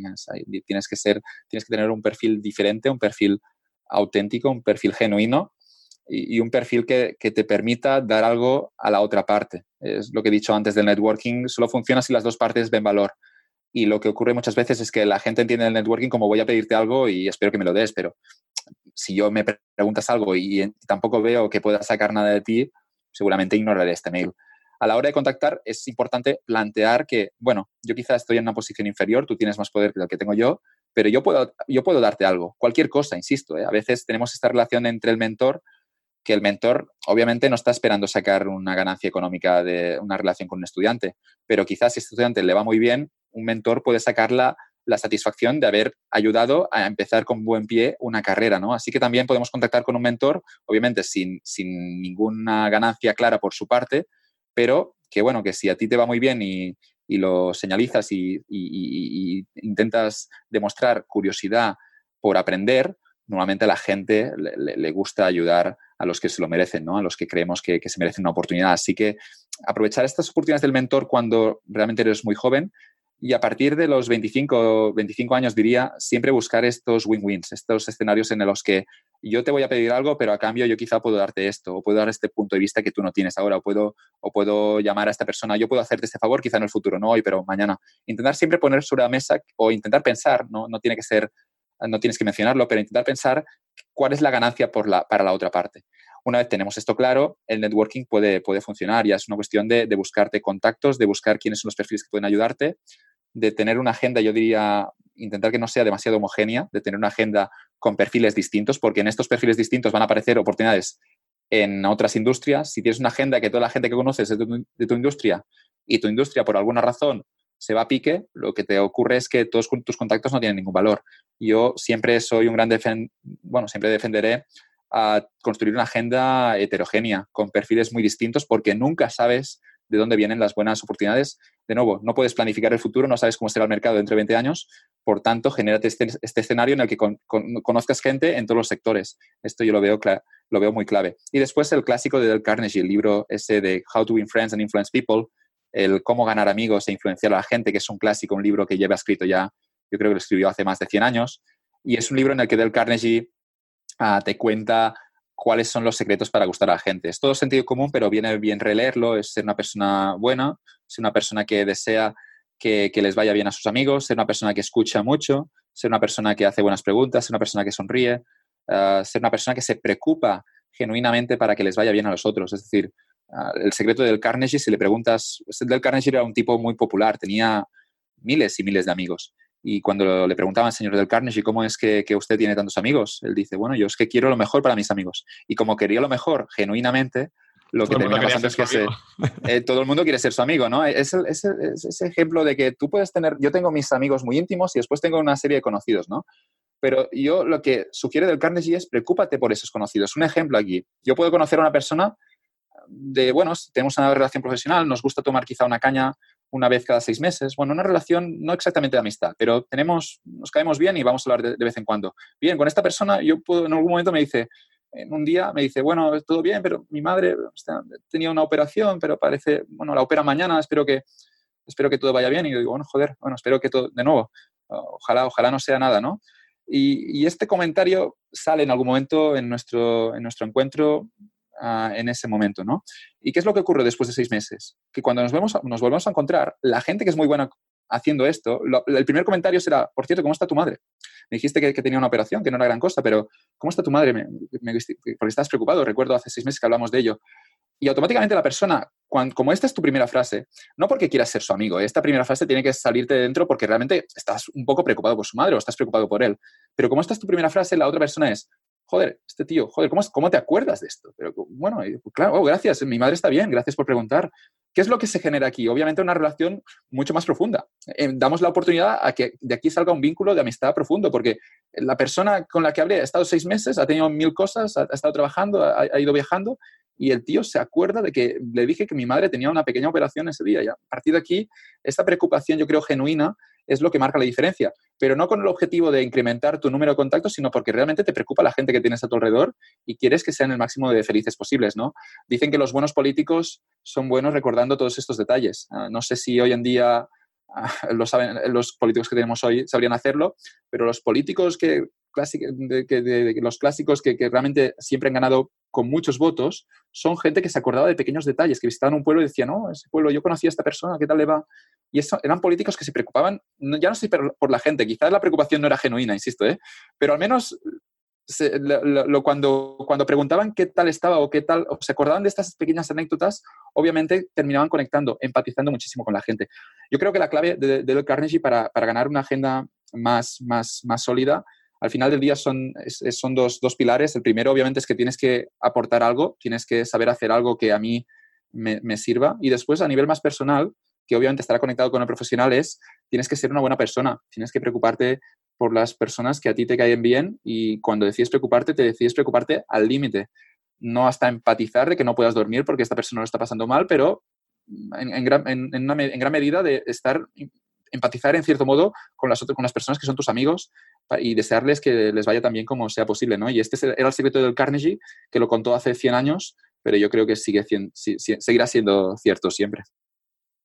Joan, hemos hablado también que además del, networking, de, las conexiones y demás, que una de las claves para encontrar trabajo, mm, al final hagas lo que hagas y sigas la estrategia que sigas, es la diferenciación. Porque al final, pues no podemos olvidar que el mercado laboral, pues no deja de ser una competición y que si tú te presentas una oferta de trabajo o, incluso si alguien le pide a, a un conocido recomendación, estás compitiendo con el resto de candidatos. En un caso, con la gente que manda el currículum, en el otro caso, con el resto de personas que esa persona que le han pedido la recomendación pueda tener en la cabeza, ¿no? Entonces, eh, al final, si yo quiero trabajar como arquitecto, digamos que tengo que convencer a, la empresa o al estudio con el que quiero trabajar o a la persona que me va a recomendar de que yo soy la mejor opción para el puesto. Y quería preguntarte que cómo se consigue esto y, sobre todo cómo se consigue cuando sales de la universidad. Porque claro, en la universidad mm, no tienes experiencia laboral o a lo mejor, bueno, pues mm, entiendo que una manera de diferenciarse es teniendo esa experiencia laboral antes de terminar, pero en la mayoría de los casos no tienes experiencia laboral. Hay miles de personas exactamente con el mismo título que yo. Eh, muchos de ellos que han sido compañeros de, tu carrera, mm, la mayoría es posible, o muchos de ellos es posible que tengan más notas, salvo que seas el primero de tu promoción. Eh, así que, ¿por qué va a querer una empresa contratarme a mí en vez de a cualquier otro? ¿Cómo, cómo consigo esto? Bueno, las empresas siempre están buscando talento, las empresas siempre están interesadas en contratar a buenos trabajadores. El problema que tienes es un problema de, información, es un problema de que tú sabes que puedes ser un buen perfil para esa empresa, pero esa empresa no tiene la manera de saber hoy, no puede, no puede verificar si vas a ser un buen trabajador. Ah, regresamos a la teoría un poco de la señalización. Tienes que intentar demostrar con todo lo que haces ah, que, no, que contratándote no, no, el riesgo es, mínimo, porque tienes todas las ganas de trabajar, porque lo haces muy bien tu trabajo. A partir de aquí también enseña tus proyectos que has hecho a lo largo de la universidad. Intenta tener, eh, bueno, quizá una, una, pequeña página web donde sin demasiado marketing, porque insisto, si no regresamos a ese perfil en el que vendes algo que todavía no tienes, pero sin demasiado marketing, una página web en la que quizá puedas presumir de, tus proyectos o incluso no tiene que ser ni una página web, puede ser un documento en, en Box o en Dropbox en el que tengas algunos trabajos relevantes que hayas hecho y que puedas simplemente mandarse, mandar, mandarles estos trabajos que has hecho por, por tú solo en la universidad, ¿no? También es importante, obviamente, empezar antes de salir, ¿no? Lo que decíamos antes de las prácticas, si puedes, al final, la, manera de, generarte esta reputación es trabajando. Y la duda, el, problema siempre es este primer trabajo, cómo conseguirlo. Bien, la forma más lógica siempre es con las prácticas. Cuando tienes unas prácticas, la barrera es mucho más baja, lo hemos dicho antes. Pero si sales de la universidad sin prácticas, porque también podría ser una estrategia entender la universidad como un momento en el que puedes aprender muchas cosas y apuntarte el máximo número de asignaturas posibles, que también puede ser una, estrategia correcta, en el momento en el que estás de la universidad, eh, yo insistiría en, lo que ya hemos dicho, ¿no? En moverte mucho, en llamar al máximo número de puertas y, de nuevo, si contactas con 100 personas, en principio la, probabilidad es mayor que si contactas con 10, ¿no? Así que intentar ah, ser pesado y después también, ah, más allá de una cuestión de cantidad, ah, intentar filtrar un poco cuáles son las personas que, podrían darme esta posición, ¿no? Y a través de quién puedo llegar, regresamos a los, a los contactos. Si puedo llegar a través de un familiar o a través de un buen amigo, y puedo llegar con una recomendación a partir. Esta es el clásico de que las, carreras profesionales, la gente que viene de las, por decir algo, de las élites, lo tiene siempre mucho más fácil porque cuando tú estás en las élites de Madrid o en las élites de, de, cualquier sitio, lo que ocurre es que tus familiares, ya no tus padres, pero todos tus familiares quizá conocen a mucha gente, ¿no? Y aquí aparecen muchas oportunidades. Bueno, de nuevo, la mayoría de la gente no venimos de las élites, pero es una cuestión de moverte, ¿no? Y solo que una persona pueda abrirte una puerta, esta puerta puede ser suficiente porque ya puedes tener un trabajo durante dos años, aprender muchísimo y después de dos años de hacer muy bien tu trabajo, empezarás a gestionarte una buena reputación y dentro de, de tres, cuatro, cinco años, si haces muy bien tu trabajo, lo que tendrás serán muchas ofertas encima de la mesa. Esto que, has contado de las élites, cuando lo has, lo has, explicado, me ha venido a la cabeza el tema de los MBAs en, en Estados Unidos, que yo tenía un, compañero en Microsoft que era, era súper bueno, de hecho le, pues, tenía una gran carrera por delante, le, le querían ascender como al nivel senior, que ya es, ya es bastante alto, y él decidió hacerse un, un MBA eh, gastarse ahí todos los ahorros en, el MBA, porque creo que valía como 80.000 euros al año, más pues el gasto de, vivir en Chicago, él lo hizo, lo hizo en Chicago, y me explicaba, me decía, no, el MBA, las clases eh, no, no, valen, no, valen, para nada, no, sí, unos casos que, bueno, están interesantes, aprendes más, aprendes menos, dice, lo, lo importante es entrar en una buena escuela, porque a esa buena escuela va a haber, va a ir gente buena. Entonces, tú esos dos años te dedicas a irte de fiesta y realmente cuando yéndote de fiesta y haciendo viajes y no sé qué, lo que estás haciendo es estableciendo relaciones. Pero claro, toda la gente que está ahí son gente muy buena. Está este chico que es súper bueno tecnológicamente, no sé quién, a lo mejor también habrá gente de, dinero. Y, cuando terminéis ese MBA, tus mejores amigos será un tío que está de vicepresidente no sé dónde, de senior executive no sé cuándo, un tío que está en Google, no sé qué. Tienes ya una red de contacto que es, que es infalible, que si en algún momento te falta trabajo haces dos llamadas, pones un mensaje y, eso además es una red muy fuerte, porque eso, porque habéis ido de viaje, habéis ido de fiesta eh, y demás. Entonces me, contaba, me explicaba que, realmente esto es por lo que pagas, que pagas por esta red de, contactos, que las clases, dice, las clases dan igual. si no, íbamos a clase, estábamos todo el día de fiesta. Dice, yo he, salido más que cuando estaba en la, en la universidad y me pareció muy, muy interesante eso, ¿no?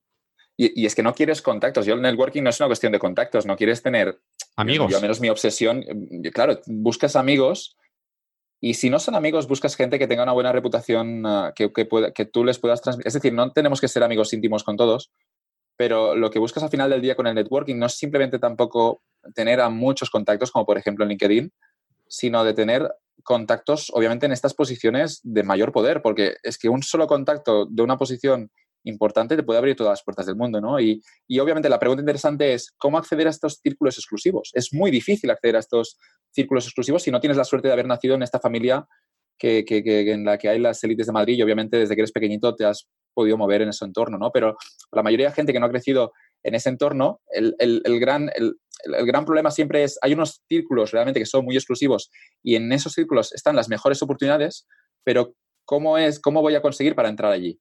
Entendiendo de que yo no voy a poder pedir la invitación para entrar, sino que ellos tienen que, aceptarme. Es decir, no es que yo decida entrar en esos círculos, sino que ellos tienen que dejarme pasar. A partir de aquí, bueno, el MBA obviamente es la excusa para mucha gente ah, de, estar durante dos años saliendo de fiesta. Esto que decías del vínculo fuerte yo creo que es muy importante. Cuando pensamos qué significa exactamente un amigo, puede ser una persona que ves cada día, cuántas horas. Bueno, al final un amigo es una persona que has compartido historias con él, has compartido alguna cosa. Así que hacer un viaje, aunque sea solo de un fin de semana junto a alguien, puede fortalecer, puede, puede acelerar esta relación de amistad, ¿no? Y en este caso los MBA son dos años muy intensos, que se viven muchas cosas y que une de por vida, ¿no? Así que por el MBA obviamente no pagas por las clases, pagas en parte por el título, que señaliza que has pasado no tanto dentro del curso, sino que para acceder a este curso has pasado muchas pruebas y por tanto eres un buen perfil, porque no, no cogen a todo el mundo. Y después también pagas, obviamente, por la, por la agenda que puedes construir en esas buenas escuelas. Pero insisto, ¿eh? a, partir de aquí nos tenemos que replantear qué, qué, significa hacer un MBA, porque mucha gente hace un MBA, pero no lo hacen en una muy buena escuela, lo hacen en una escuela que tampoco es mala, pero simplemente que no, no tiene ni mala ni buena reputación. Es, realmente merece la pena hacer este MBA siguiendo la teoría que acabas de describir, seguramente el dinero podría, podría ir a otro sitio, porque la gente que van a conocer en este MBA que no es ni bueno ni malo, seguramente tampoco no, no, no pagar 80.000 euros merece la pena si realmente puedes acceder a las élites. Pero si, si tampoco te da acceso a estos círculos, la mayoría de MBA seguramente eh, no, no den el retorno esperado. Pero insisto que cada caso es un mundo. Sí, un amigo decía que tenía que ser una universidad del top 10 o si no, que no, que no merecía la pena. Bueno, después de este inciso quiero volver al tema de la, de la diferenciación, ¿no? Y quiero preguntarte concretamente por otra cosa que también se, habla mucho en todo este tema de diseño de carrera, que es la especialización, que al final es una posible manera de diferenciarte. Es decir, si tú eres arquitecto y te especializas en arquitectura sostenible, sabes mucho sobre ese tema y eres muy bueno en ese tema, pues las más posibilidades que una empresa que se dedique a proyectos de, arquitectura sostenible te contrate a ti en vez de contratar a otro candidato que simplemente es arquitecto y sabe un poco de, todo. Quería preguntarte que, qué piensas tú de esta estrategia. ¿Crees que es una buena idea especializarse en algo concreto? Si te especializas, ¿cuánto debes especializarte como para no llegar a un punto en el que te cierres todas las opciones que hablábamos antes de la opcionalidad? ¿Cómo, cómo lo ves? Bueno, te pagarán para hacer una cosa, está claro, así que hay que especializarse, pero claro, al mismo tiempo lo que quieres es darte la mayor libertad para, probar el máximo número de, carreras o de especializaciones. Así que yo diría, bueno, regresando al caso de arquitectura, tiene todo el sentido del mundo, primero de todo, pensar estratégicamente cuáles pueden ser las tendencias del futuro. Entender que tu carrera profesional no es simplemente tu decisión, es tu decisión en un entorno que va cambiando mucha gente entiende la carrera profesional, voy a seguir, voy a hacer lo que a mí me, apetece y voy a intentar ser mejor en esto porque a mí me gusta. Bueno, vigila, porque el mercado va cambiando y hay algunas profesiones que hoy no, hoy no tienen demanda y mañana sí y, al revés. Ah, con los arquitectos yo creo que es importante hacer esta reflexión, si, lo que estoy, si este campo puede tener futuro, ya no tanto a 30 o 40 años, pero simplemente durante los próximos 5 o 10 años. y una vez tenemos claro que esto puede ser una buena oportunidad, intentar ser el mejor en algo, obviamente. Este sería siempre el consejo, la especialización. Tú puedes combinar distintas carreras, pero al final del día tienes que centrarte en algo. Si estás en arquitectura, ah, te van a pagar porque sabes hacer, quizás sabes hacer muy buenas casas ah, unifamiliares o quizás te van a contratar porque sabes, sabes hacer ah, otro tipo, yo qué sé, edificios públicos o sabes, estás especializado en esta arquitectura más sostenible. Pero esta diferenciación es importante en todos los campos y, insisto que esta debería ser la prioridad, obviamente siempre estando abierto a en, en algún momento cambiar, ¿no? En algún momento a poder, poder, poder simplemente estar abierto a distintas carreras, ¿no? Pero, pero insisto que, que, no te van a pagar por, por, si eres notable en todo, te van a pagar si eres matrícula de honor en una o dos. Así que esta, este, yo creo que esta idea es la, la que más potente. Joan, en la mayoría de procesos laborales, eh, aunque sea por mera formalidad, la empresa interesada en contratarte pues, te va a pedir que les envíes eh, tu currículum. Así que entiendo que es importante que ese currículum esté, esté bien. Eh, ¿Cómo se hace un buen currículum? ¿Qué es lo que hay que tener en cuenta? Ah, pocas cosas. No, no hay, a veces se pone de nuevo mucha énfasis en el currículum, pero lo único que necesitas es una hoja en la que cuentes cuáles han sido tus trabajos ordenados de forma cronológica.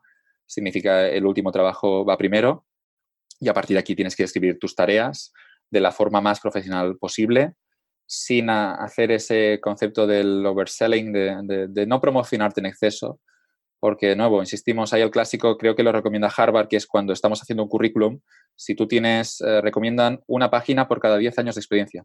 Significa que si acabas de salir de la universidad, no envíes, no mandes un currículum de tres o cuatro páginas, porque aunque estés demostrando que tienes muchas ganas de trabajar y que tienes muchas cosas por contarnos, eh, realmente no necesitas tres o cuatro páginas porque todavía estás empezando, ¿no? Y este concepto de 10 páginas por cada, no, perdona, una página por cada 10 años de experiencia profesional. Así que el currículum yo recomendaría en la mayoría de ocasiones, aunque no hay una regla, no hay una regla para, todas situaciones, pero yo recomendaría un currículum lo máximo formal posible, eh, serio, aburrido, donde describas lo que has hecho, porque el currículum normalmente hay que pensar la gente que recibirá ese currículum y a veces son recursos humanos, son gente que tendrá los incentivos de contratar a la persona que consideren más, más, más capacitada. Y de nuevo, si tú tienes un perfil distinto, la pregunta interesante es, ¿tengo que diferenciarme a través del currículum? Mi recomendación sería, en la mayoría de escenarios, no. Ah, si tienes un perfil muy distinto, intenta proyectar un currículum relativamente normal y después en la entrevista, ya no con recursos humanos, pero sino con el jefe, si crees que tu mejor alternativa es proyectar que eres muy distinto, después lo haces. Pero el peligro principal de hacer un currículum muy distinto o de, jugarlo distinto en este sentido, eh, el problema es que la gente que contrata normalmente sí tiene unos, unos, intereses y los intereses de estas personas es intentar minimizar errores. Así que si tienes un currículum demasiado raro, quizá puedes añadir mucho valor, pero también hay el escenario que estés loco, hay el escenario de que estés, de que realmente no, no seas un buen perfil y que, y que les hagas quedar mal, en el sentido de que ellos te van a derivar a su jefe y en la entrevista la vas a liar parda. Así que recursos humanos podemos partir de la base que siempre lo van a jugar seguro. Y con el currículum, mi recomendación sería intentar hacer currículums aburridos, formales, y que después, cuando quieras venderte, prepara el pitch, prepara, prepara tu discurso, prepara obviamente cualquier manera de diferenciarte, pero en la mayoría de entornos el currículum es solo una pequeña herramienta de marketing para vender qué, es de tu carrera, pero el currículum no te da un trabajo, el currículum entendido como, como la hoja de papel y a partir de aquí yo creo que la mayoría de las veces lo que tiene sentido es, es jugarlo seguro. Ah, hay oportunidades, obviamente. Si estás en sectores más creativos, eh, bueno, de nuevo regresamos a la publicidad. Hay el caso de, una chica que se creó una página web porque quería trabajar en Airbnb y la página web era nina4airbnb.com y en esa página web era su currículum y explicaba por qué su perfil era perfecto para Airbnb. Obviamente esa página terminó llegando a Airbnb y, y le ofrecieron el trabajo pero mm, me preocupa que esto obviamente sea simplemente un caso muy aislado y que a la hora de, dar un consejo sobre cómo diseñar un currículum, yo creo que lo que tiene sentido es, es, hacerlo serio, hacerlo obviamente sin faltas de ortografía, porque si hay una sola falta de ortografía en tu currículum, me estás mandando la señal que como trabajador quizá no vas a tener ah, no vas a tener todo el cuidado que, que, mi empresa está buscando y después es una cuestión de transmitir el máximo de profesionalidad y de venderte bien de que si has hecho, de, vender las tareas que has hecho, pero de nuevo, insisto, que si justo acabas de salir de la universidad, mejor una página que tres, porque tampoco quieres ah, sonar como un flipado. Sí, yo eh, intentaré poner en, en, el post que acompaña el podcast un enlace a mi, a mi currículum del que ya, no lo tengo desactualizado, ¿no? Pero el que mandé cuando estaba para conseguir el trabajo de, Microsoft. Y bueno, en ese año yo estaba en quinto de carrera, así es que tenía cero experiencia laboral y era un currículum muy sencillo. Era todo, todo en blanco y negro con letra Arial.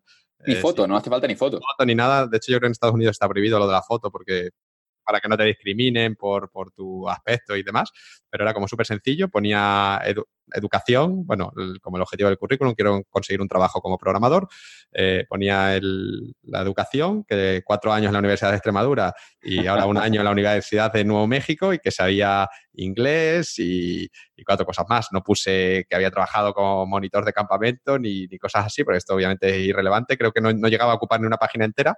Y lo que sí hice, un poco pensando en el tema de, diferenciación, es decir, a ver, ¿qué, ¿qué, puedo hacer como para destacar? Y en mi caso yo tenía buenas notas en las asignaturas de programación que se me daban muy bien. Entonces, como que puse, eh, hice un listado de las asignaturas de programación y puse en esta con SES matriculado honor, matriculado honor, matriculado honor, matriculado honor, matriculado honor, en estas. Y ya está. Y con esto me, me llamaron.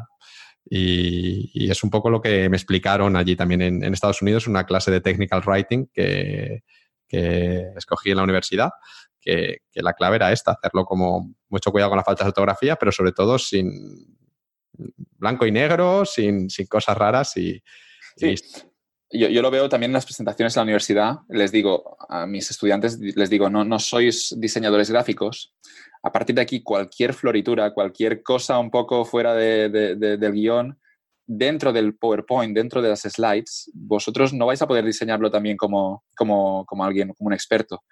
Pues claro, mi manera de solucionar esto es minimalismo a saco, es, es, intentar hacerlo con solo una forma, solo una tipografía, siempre el mismo tamaño, intentar jugarlo de la forma más simple posible, porque en el momento que no eres estudiante de diseño gráfico, así no te metes en problemas. Si quieres empezar a hacer, PowerPoints un poco con más ediciones, es, peligroso. No significa que no puedas hacerlo, obviamente puedes aprender, pero al final es, si, si no estás convencido de que puedas presentar un currículum o un PowerPoint profesional, juégalo a la simplicidad y juégalo al minimalismo porque funcionará, porque no te vas a meter en problemas tan simple como esto. Totalmente. Y Joan, en algunos puestos, además del currículum, pues te piden que envíes una carta de presentación. Y yo no, yo no he cambiado ninguna, así que quería preguntarte, en primer lugar, que por qué hay algunas empresas que además del currículum te piden este documento, es decir, qué función dentro del proceso de selección cumple y qué es lo que, tenemos de ver qué debemos tener en cuenta para escribir una buena carta de presentación. Lo mismo que en el currículum, simplemente googlea eh, buena carta de presentación y los modelos que encuentres de Harvard y Stanford son los, los que necesitas. Eh, es una cuestión de jugarlo aburrido, de jugarlo seguro al mismo tiempo te diga de, buscar un poco cierta diferenciación, de que la carta de recomendación no suene eh, demasiado como un modelo que has copiado de Internet. Es decir, tienes que introducir algún elemento que pueda identificar que, tú quieres este trabajo, pero estoy hablando del proceso corporativo, obviamente, no estoy hablando de un mail para contactar a puerta fría, pero en el proceso corporativo han metido esta serie de de, pruebas, que son el currículum, la carta de, recomendación y todas estas cuestiones, que al final solo lo hacen para testear tu profesionalidad. Y lo que están buscando es que mandes la carta de, recomendación más de motivación o como quieran llamarle, más, más, más seria posible. Es decir, Ah, no es el escenario la carta de recomendación para contarles tu vida y contarles historias. Simplemente les tienes que decir que por qué, por qué quieres trabajar aquí, por qué eres un buen perfil por esta empresa y cierras diciendo de nuevo que te gustaría mucho trabajar. Y ya está. Es, es tan simple como esto. Puedes seguir algún modelo, pero yo diría, también recomendaría jugarlo seguro.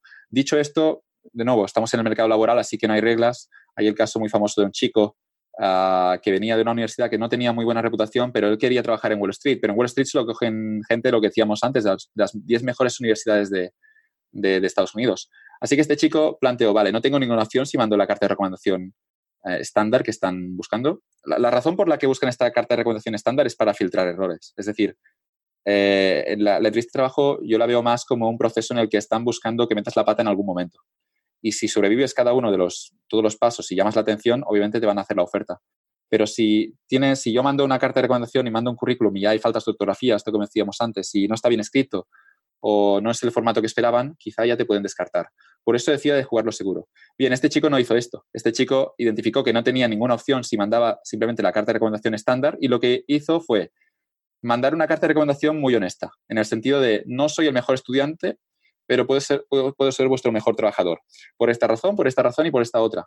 Y de nuevo, no quiero hacer como los otros estudiantes que se flipan y, comparten todo lo que han hecho de forma exagerada, pero, pero ¿qué te has creído? Que tienes 21 años, que tampoco has hecho tanto. Jugó un poco con estas bromas, diciendo al final algo así como, no, no os voy a vender crap, no os voy a vender, eh, bueno, mierda, ¿no? Es creo, y, os voy a decir exactamente por qué soy vuestro mejor trabajador, ¿no? Y jugó de esta manera la carta de motivación y le funcionó, le ofrecieron el trabajo y la noticia salía en Business Insider, creo. Por eso llegué, llegué a este caso. Dicho esto, es lo mismo que lo de Nina for Airbnb. Estos son casos anecdóticos y cuando estamos hablando de la mayoría de procesos corporativos, ah, yo diría que carta de recomendación, del mismo modo que el currículum, lo mejor es, es, hacer la cosa seria, ah, de venderte bien, de si tienes matrículas de honor, si tienes algo que te diferencia, ponerlo, pero a partir de aquí no, no hacer no ponerle muchos colores y no, no jugarlo distinto, porque al menos en la mayoría de sectores lo que buscan es profesionalidad y después si tienes un perfil distinto ya vamos a tener tiempo en la entrevista para venderlo. Pero si te pasas de, eh, te pasas de, raro en ese sentido, pero raro en un buen sentido, ¿eh? a mí me gusta la gente rara, pero si te pasas de raro en el proceso de carta de recomendación y también currículum, si te pasas de raro aquí, eh, recursos humanos quizá te puede meter en la lista de, vale, no, puede ser bueno, pero es que yo no, voy a llevarme, no voy a llevarme una bronca por tu culpa, así que te pueden dejar fuera. Así que, de nuevo, ah, bueno, identificar en los momentos en los que quizá puedes jugar lo distinto, pero la, mayoría de las veces, mayoría de procesos corporativos, simplemente es una cuestión de señalizar profesionalidad y de que tienes un perfil competitivo. Perfecto.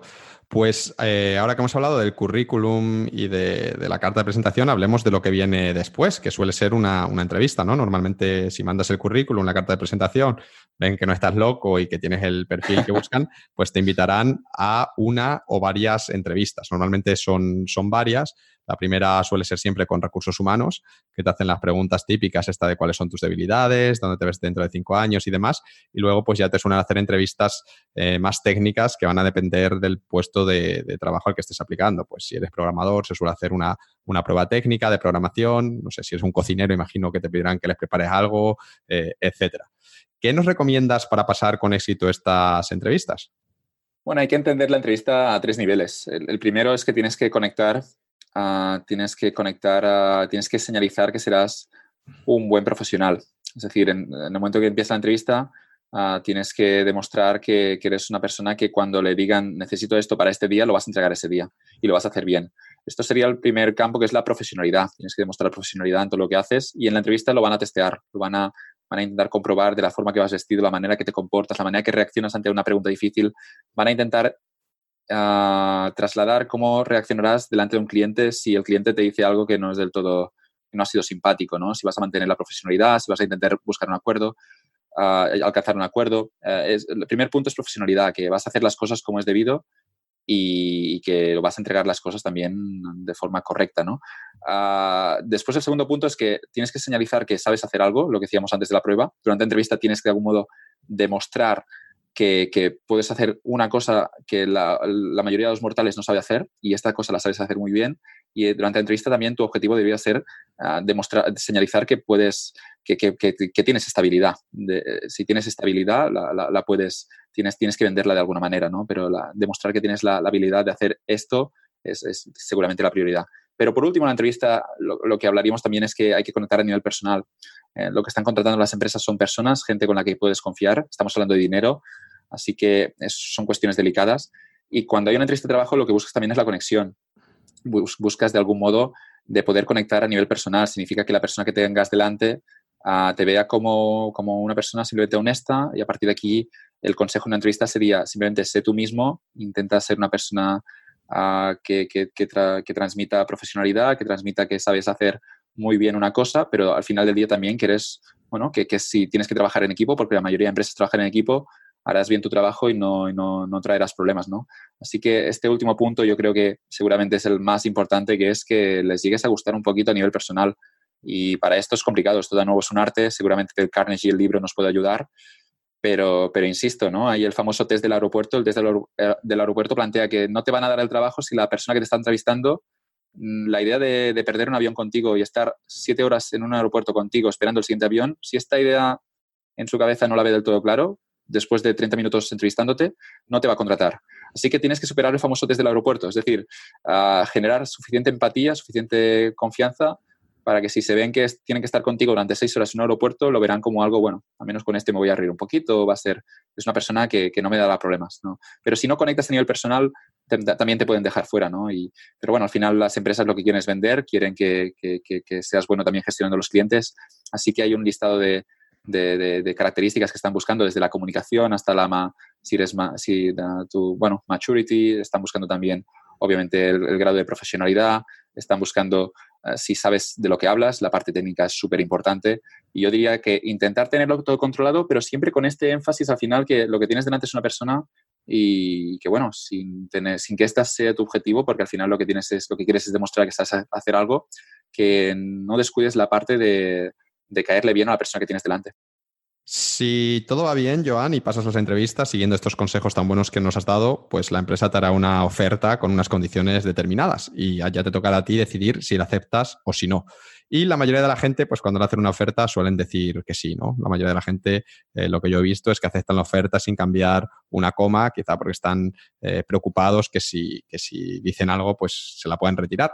Pero la realidad es que en este punto eh, la empresa ya considera que tú eres el mejor candidato, la empresa ya ha invertido tiempo y dinero en ti, porque un proceso de selección cuesta mucho tiempo y mucho dinero, así que realmente tú tienes ahí la opción de negociar tienes poder de negociación, puedes negociar el salario, puedes negociar los días de vacaciones, las condiciones de incorporación, puedes negociarlo todo. Y quería preguntarte sobre esto. Eh, en tu opinión, ¿cuándo conviene negociar y cuándo no? Y en los casos en los que te convenga negociar, ¿cuál es la manera de hacerlo correctamente para conseguir tus objetivos también sin que se mosqueen contigo y te retiren la oferta, que, también puede ocurrir si te pasas un poco de la raya, ¿no? Claro, no, dejar claro que a veces no hay que negociar. En tu primer trabajo seguramente la empresa ya está haciendo un esfuerzo contratándote porque no tienes experiencia. En un primer trabajo yo raramente aconsejaría negociar un salario. No, creo que es, puedes ganar algo, pero puedes perder mucho más, ¿no? Así que hay muchos escenarios, en algunos escenarios no tienes que plantear la negociación, pero como bien decías, Ah, en, muchos procesos, una vez te han hecho la oferta, ellos han decidido que quieren contratarte.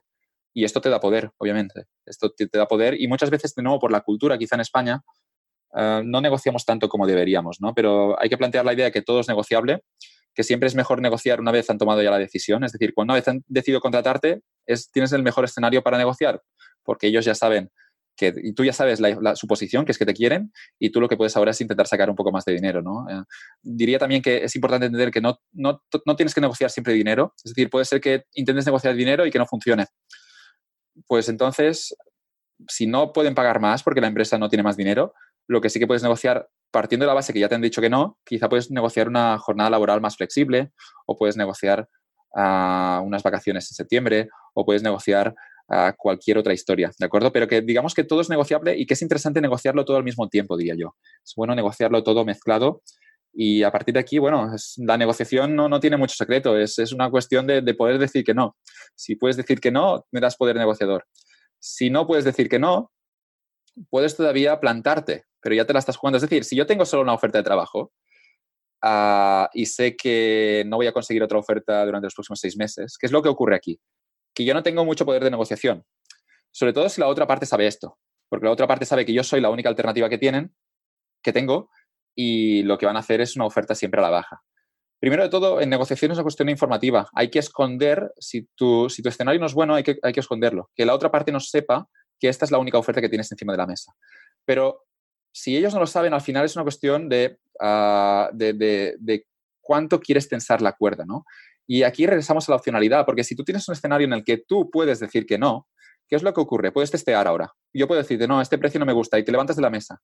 Pero en el momento en que te levantas de la mesa, la otra parte puede decir, no, no, no tranquilo, tranquilo, que, que, podemos subirlo, obviamente. ¿Qué es lo que pasa? Que la otra parte no te va a decir que pueden subir hasta que tú te levantas de la mesa. Es decir, tienes que decir que no para que, la oferta, para que su oferta suba. Y esto genera un problema, que es que si te levantas y la otra parte no viene a buscarte, y tú tampoco tienes nada detrás porque ibas de farol, lo que te ocurre es que obviamente pierdes el único trabajo que te habías negociado. Pero si estás en un escenario en el que tienes tres ofertas sobre la mesa, tienes tres posiciones distintas y tú puedes tensar la cuerda mucho, lo que, lo que vamos a hacer ahora obviamente es decir que no y ver si la otra parte realmente quiere pagarte más. Pero lo interesante aquí es que diciendo que no es cuando puedes descubrir si la otra parte quiere subir realmente su oferta.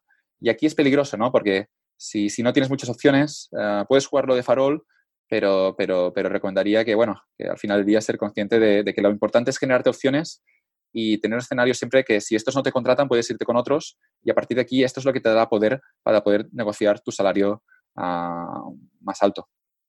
Pero si, por ejemplo, te hacen una oferta, digamos, de 30.000 y tú no solo tienes esa oferta y tampoco tienes mucho poder de negociación y mandas un email, oye, la oferta me gusta, me encaja, pero en vez de 30.000 yo estaba pensando en un sueldo de 32.000, ¿por qué tal? Porque creo que mi experiencia, eh, lo que sea, realmente aquí te arriesgas, es decir, existe realmente la posibilidad de que, de que se enfaden y te digan, eh, pues mira, ni 32.000, ni 30.000, ni nada. Ya hemos encontrado a otro, eh, no queremos mercenarios, o, normalmente si planteas como algo, algo razonable, pues en el peor de los casos pues te van a decir, mira, lo siento, no podemos darte esto y, ya está. Porque en ese caso, como que te conviene, digamos, intentarlo siempre, ¿no? Porque al final lo, si lo peor que te puede decir es quedarte como, como estás o, ya estás mandando ahí como una señal mala. No creo que la señal sea negativa a alguien que quiere ganar más dinero porque realmente, es decir, estás mandando la señal de que valoras muy bien tu trabajo y que, que confías que, realmente mereces, mereces un salario más alto. Esto no es una señal negativa siempre, ah, pero bueno, dicho esto, hay que vigilar, obviamente, si, si pides 30, si te han ofrecido 30.000 y pides 32 y después es una cuestión de forma, si lo pides de la forma muy correcta y, lo pides simplemente justificando, porque consideras, al final es una cuestión de justificar, mira, porque yo vengo aquí, he hecho esto y esto, me, tienes que pagar un poco más, quizá no 2.000, pero quizá 10.000 o 30.000 más, pero me tienes que pagar más por esto, por esto, por esto. Es decir, que cuando tú plantees un aumento salarial, eh, pongas de nuevo argumentos sobre la mesa, pero siempre que lo digas de forma correcta y de forma de una forma formal, no, no, no tiene que, no hay un escenario en el que te echen del proceso. Siempre que no, obviamente no estás planteando algo que realmente quede fuera de sitio. Es decir, si es tu primer trabajo, te ofrecen 30.000 y tú dices, no, no, yo es que por esto no trabajo, yo mínimo 50. Aquí sí que te pueden echar, bueno, pues, pues nada, fuera. No, no, después dices, vale, vale, 30.000, no, que ya no te queremos. No nos ha gustado exactamente lo que has, cómo lo has dicho y tampoco nos ha gustado que, que realmente quieres ganar tanto, porque que quizá este no es tu sitio, porque estarás vemos que, que, si te pagamos 30.000 quizá no estarás satisfecho, ¿no? No vas a hacer bien tu trabajo. Hay que vigilar siempre con lo que estamos señalizando, pero al final del día, si las cosas se dicen bien y se argumentan, la negociación puede plantearse. Insisto que mucha gente no lo llega a hacer porque los americanos sí que lo negocian, lo negocian todo siempre, pero aquí a veces es bueno, voy a intentar que no se enfade y, y esta mentalidad un poco de que, bueno, es mejor un trabajo y no voy a arriesgarlo, ¿no? Pero, de nuevo, darte opciones, el máximo darte dos o tres puestos, que si este te dicen que no, y para poder tensar un poquito la cuerda, y a partir de aquí después también plantearlo siempre de la forma más, más honesta y más, más sincera posible. Al final, de nuevo, estamos negociando con personas y, nada, si, si, puedes llegar a, convencerles porque te mereces esto, tan simple como esto, y les convences siempre desde, eh, con argumentos, pero también con tu parte más emocional, si puedes convencerles que te mereces un salario más alto, eh, ¿por qué no preguntar? No, no, hay, no hay un peligro grande, diría yo. Siempre se puede negociar todo. Genial, pues ya hemos hablado de todo el proceso de encontrar trabajo, eh, pues eh, hemos hablado del currículum, de la carta de presentación, de la entrevista, de la negociación y ahora quiero preguntarte por lo que pasa después, que al final es como lo, más importante, ¿no? Después de que te hagan una oferta y tú la aceptes, pues lo que ocurre es que empiezas a trabajar en la empresa y al final hemos dicho que, eh, pues lo bien o mal que hagas tu trabajo de alguna manera va a determinar eh, cómo va a ser tu carrera profesional, porque si al final, si lo haces bien, pues te van a ascender, te van a subir el sueldo, eh, te van a recomendar, incluso si dejas la empresa, digamos que se te van a abrir la puerta a nuevas oportunidades, mientras que si lo haces más, mal, no solo te van a despedir, sino que además vas a tener que justificar ese despido en futuras entrevistas de trabajo de por qué te despidieron a los, a los dos meses, que qué pasó ahí, ¿no? Así es que la pregunta que te quiero hacer ahora es que, qué hay que hacer para que te vaya bien en tu empresa. ¿Es cuestión de habilidad y de lo bien o mal que hagas tu trabajo? Eh, ¿Es todo politiqueo, como dicen algunos, sobre todo en las grandes empresas? ¿O, cuál es el secreto? Bueno, no, hay que ignorar la parte del juego político que está allí y que explica en gran parte, sobre todo en las grandes multinacionales, uh, porque algunos perfiles uh, que algunos son incluso incompetentes terminan en las posiciones más altas. Porque realmente la política puede abrirte puertas y tú tienes que jugar este juego. Al menos si quieres, si quieres trabajar en una empresa de más de 100 trabajadores, tienes que tener claro que la política, este politiqueo será, será una parte relevante de tu trabajo y si no te gusta, puedes buscarte otro sitio, ¿no? Pero la, este, este politiqueo está en todos sitios, incluso Silicon Valley, Así que incluso las empresas más eficientes, con los, con, con los trabajadores más capacitados, al final del día, quien se lleva la promoción no siempre, no es siempre una meritocracia, en el sentido de que no es el que está mejor preparado, a veces es el que se lo ha trabajado mejor, ¿no? el que ha sabido contactar con esa persona, el que se ha gestionado, el que ha, trabajado un poco el terreno. ¿no?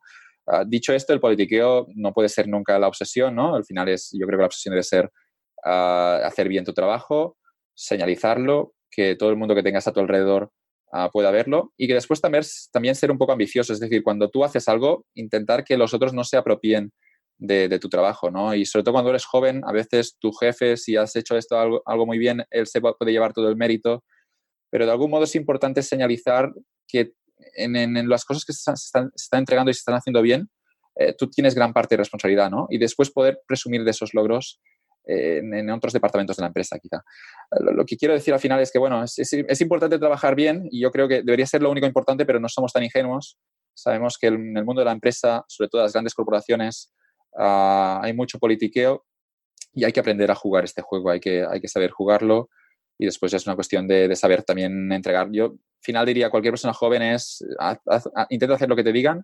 En algún momento, si ves la oportunidad, intenta hacer un poco más de lo que te dicen, intenta entregar algo que no estén esperando, intenta siempre ser proactivo, pero simplemente cuando te digan, necesito esto para este día, eh, profesionalidad, intenta tenerlo un día antes, gestionar las expectativas, ¿no? Es decir, a veces es, ah, te dicen, ¿cuándo puedo tener esta tarea? Ah, perdona, ¿cuándo? Eh, te, mandan una tarea, ¿no? Y tú, sin decir nada, dices, ah, sin, que te digan nada, dices, vale, lo tendré para el viernes. Pero es que quizá no lo necesitan para el viernes, quizá lo necesitan para dentro de tres semanas, pero dicen, vale, pues para el viernes. Y tú ya estás trabajando como un cabrón durante toda la semana para entregarlo el viernes cuando él ni lo necesita el viernes. ¿Cuál es la estrategia inteligente, creo yo, a seguir aquí? Vale, necesitas esta tarea, ¿qué es lo que respondes tú? Ah, pues vale, perfecto, me encanta hacer esto. ¿Para cuándo lo necesitas? Ah, pues para dentro de, bueno, pues para dentro de tres semanas, te dirá. ah, vale, pues, pues te lo, dentro de tres semanas te lo doy. ¿Qué es lo que haces después? Trabajas mucho y lo das dentro de dos semanas. Lo das una semana antes. Esto, obviamente, las expectativas serán siempre positivas porque estarás entregando el trabajo antes y yo te lo entrego antes por si quieres mirártelo, lo mejoramos, lo corregimos, hacemos un borrador. Siempre, siempre, siempre esta actitud profesional que, al final del día regresamos a lo del jefe, que le meta en el mínimo de problemas a tu jefe y que después también eh, aportes cosas nuevas. Es decir, los trabajadores tienen que aportar cosas nuevas. Cuando eres muy joven a veces hay muchas ganas de hacer cosas, hay que frenar un poco quizá este énfasis porque no eres tan inteligente como crees, yo el primero, pero a partir de aquí siempre estar abierto a, si te dicen de hacer esto, hacer un poco más y, que no, no hay reglas aquí para subir, es, tú tienes que crearte tu camino y a veces ah, si quieres seguir, eh, si, quieres jugar siguiendo todas las reglas ah, te, vas a, te vas, vas, a perder muchas oportunidades, ¿no? Es estar alerta también de que si en algún momento puedes entregar algo distinto, y entregarlo y después, obviamente, cobrarte el mérito, dejar claro que tú lo has hecho, ¿no? Bueno, insisto, ¿eh? el, el, politiqueo no debería estar allí, pero, pero es una realidad y hay que también saber jugar este juego, pero la obsesión siempre es hacer bien tu trabajo y poco a poco ir presumiendo de tus logros. Yo en Microsoft, que estuve trabajando cuatro años, esta ha sido mi, experiencia trabajando en una gran empresa, descubrí justamente eso, que no, dependía todo de lo bien que lo hacía, es decir, eh, que había más cosas. Eh, yo me di cuenta de que, bueno, el, digamos, hacerlo bien es como el requisito básico, como que si no haces bien, pues vas a tener problemas, eso es lógico, el ser profesional, entregar las cosas a tiempo, con buena calidad, etcétera. Pero aparte de eso, como que era muy importante eh, la relación con tu jefe y para mí la clave aquí es ser una persona que le quita problemas a tu jefe no que se los causa, sino que se los quita, que le hace quedar bien, que, digamos que, piensa en, las necesidades del jefe, en los problemas que él tiene y tú le quitas problemas. Y aparte, eh, le caes bien, como creo que es bueno tener una buena relación con tu jefe, porque al final, eh, cuando él tenga que decidir algo, somos personas y, nos importa el que este me cae bien, quiero ayudarle, ¿no? Esto es como algo, algo humano, hablando de sesgos, ¿no? Esto es algo como que está en nuestra naturaleza y al final no somos objetivos, intentamos ser objetivos, pero en el fondo siempre entre dos, que sean más o menos iguales, elegirá el que le caiga bien. Eso, eso seguro. Y en tercer lugar, el, politiqueo. Me di cuenta de que no era suficiente con hacer buen, bien tu trabajo, sino que además tenías que venderlo, que tenías que comunicarlo. Y esto me costó, me costó mucho, porque yo hacía muy bien mi trabajo, y luego en la evaluación como que me quedaba como en, la, mitad y yo no entendía por qué. Yo decía, ¿y por qué, por, qué me quedo en la mitad?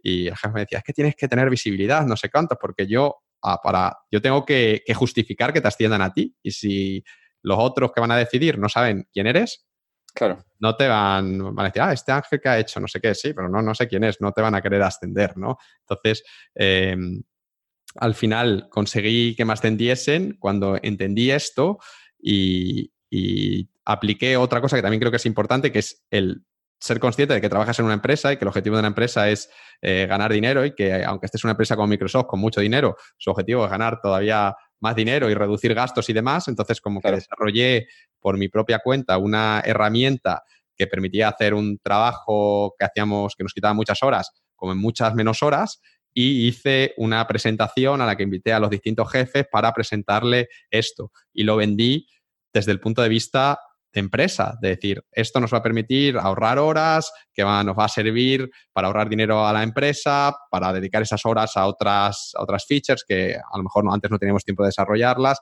etcétera. ¿no? Es decir, no solo comunicarlo, sino además comunicarlo con esa mentalidad empresarial de esto va a contribuir a los objetivos de la empresa.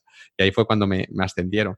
Y, hablando con un, con un, compañero rumano, que es así una persona que, yo admiro mucho, que me ayudó mucho en, mi trabajo, él eh, una vez me, llamó, me llamaron la atención porque en Microsoft teníamos em, oficinas y a mí me gustaba trabajar con la puerta cerrada porque a mí me gusta siempre trabajar solo, era cuando estudiaba, era de estudiar en casa y demás.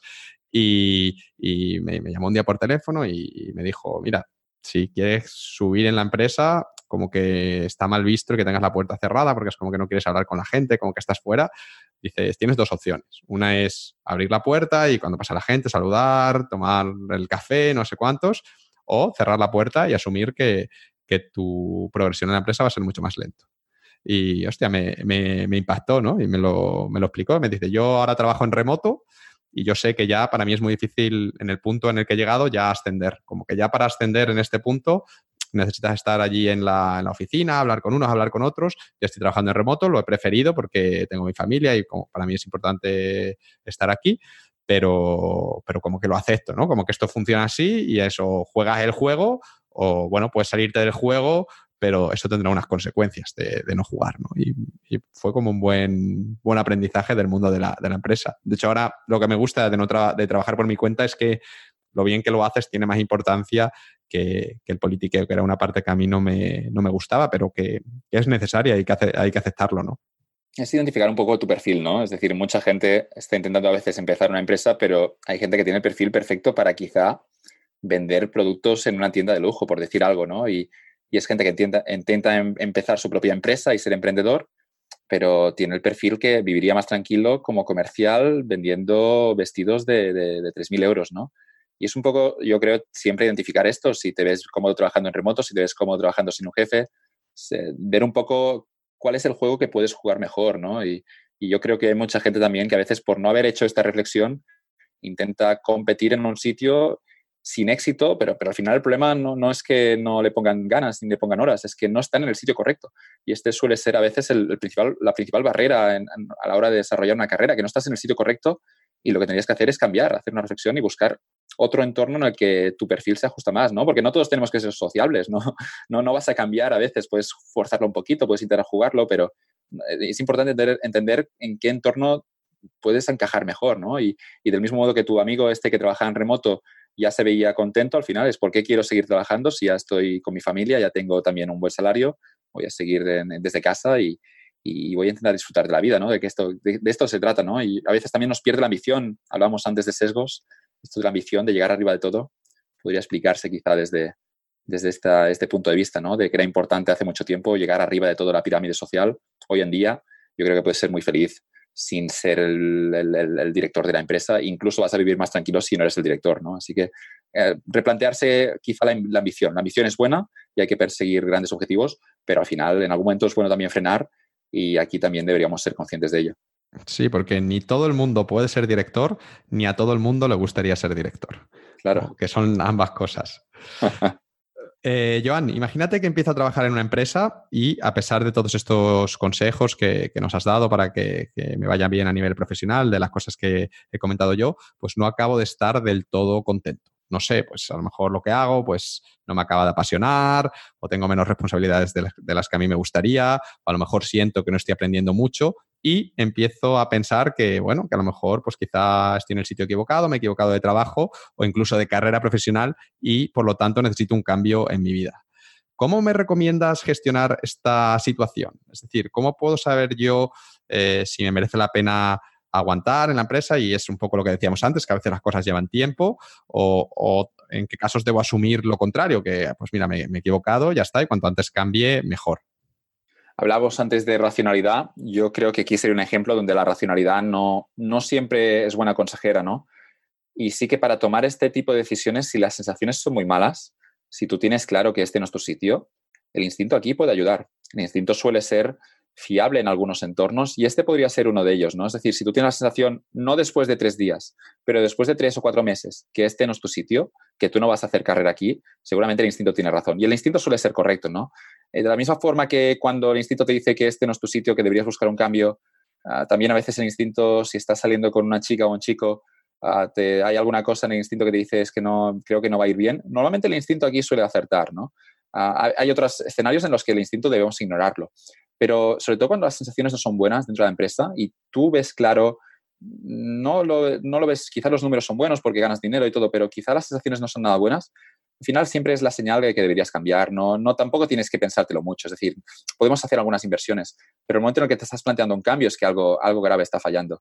Si realmente fuera un trabajo en el que realmente es muy duro, pero te, tuvieras un plan de carrera y lo que estás haciendo cada día te llevaría a un sitio mejor, seguramente no tendrías estas dudas. Así que en el momento en el que el instinto te está diciendo que este no es tu sitio, ah, seguramente ya es el momento de ir buscando otra cosa, ¿no? Ah, hay algunos, lo hemos dicho antes, ¿no? En momentos en la vida hay que hacer algunas inversiones y hay que sacrificarse.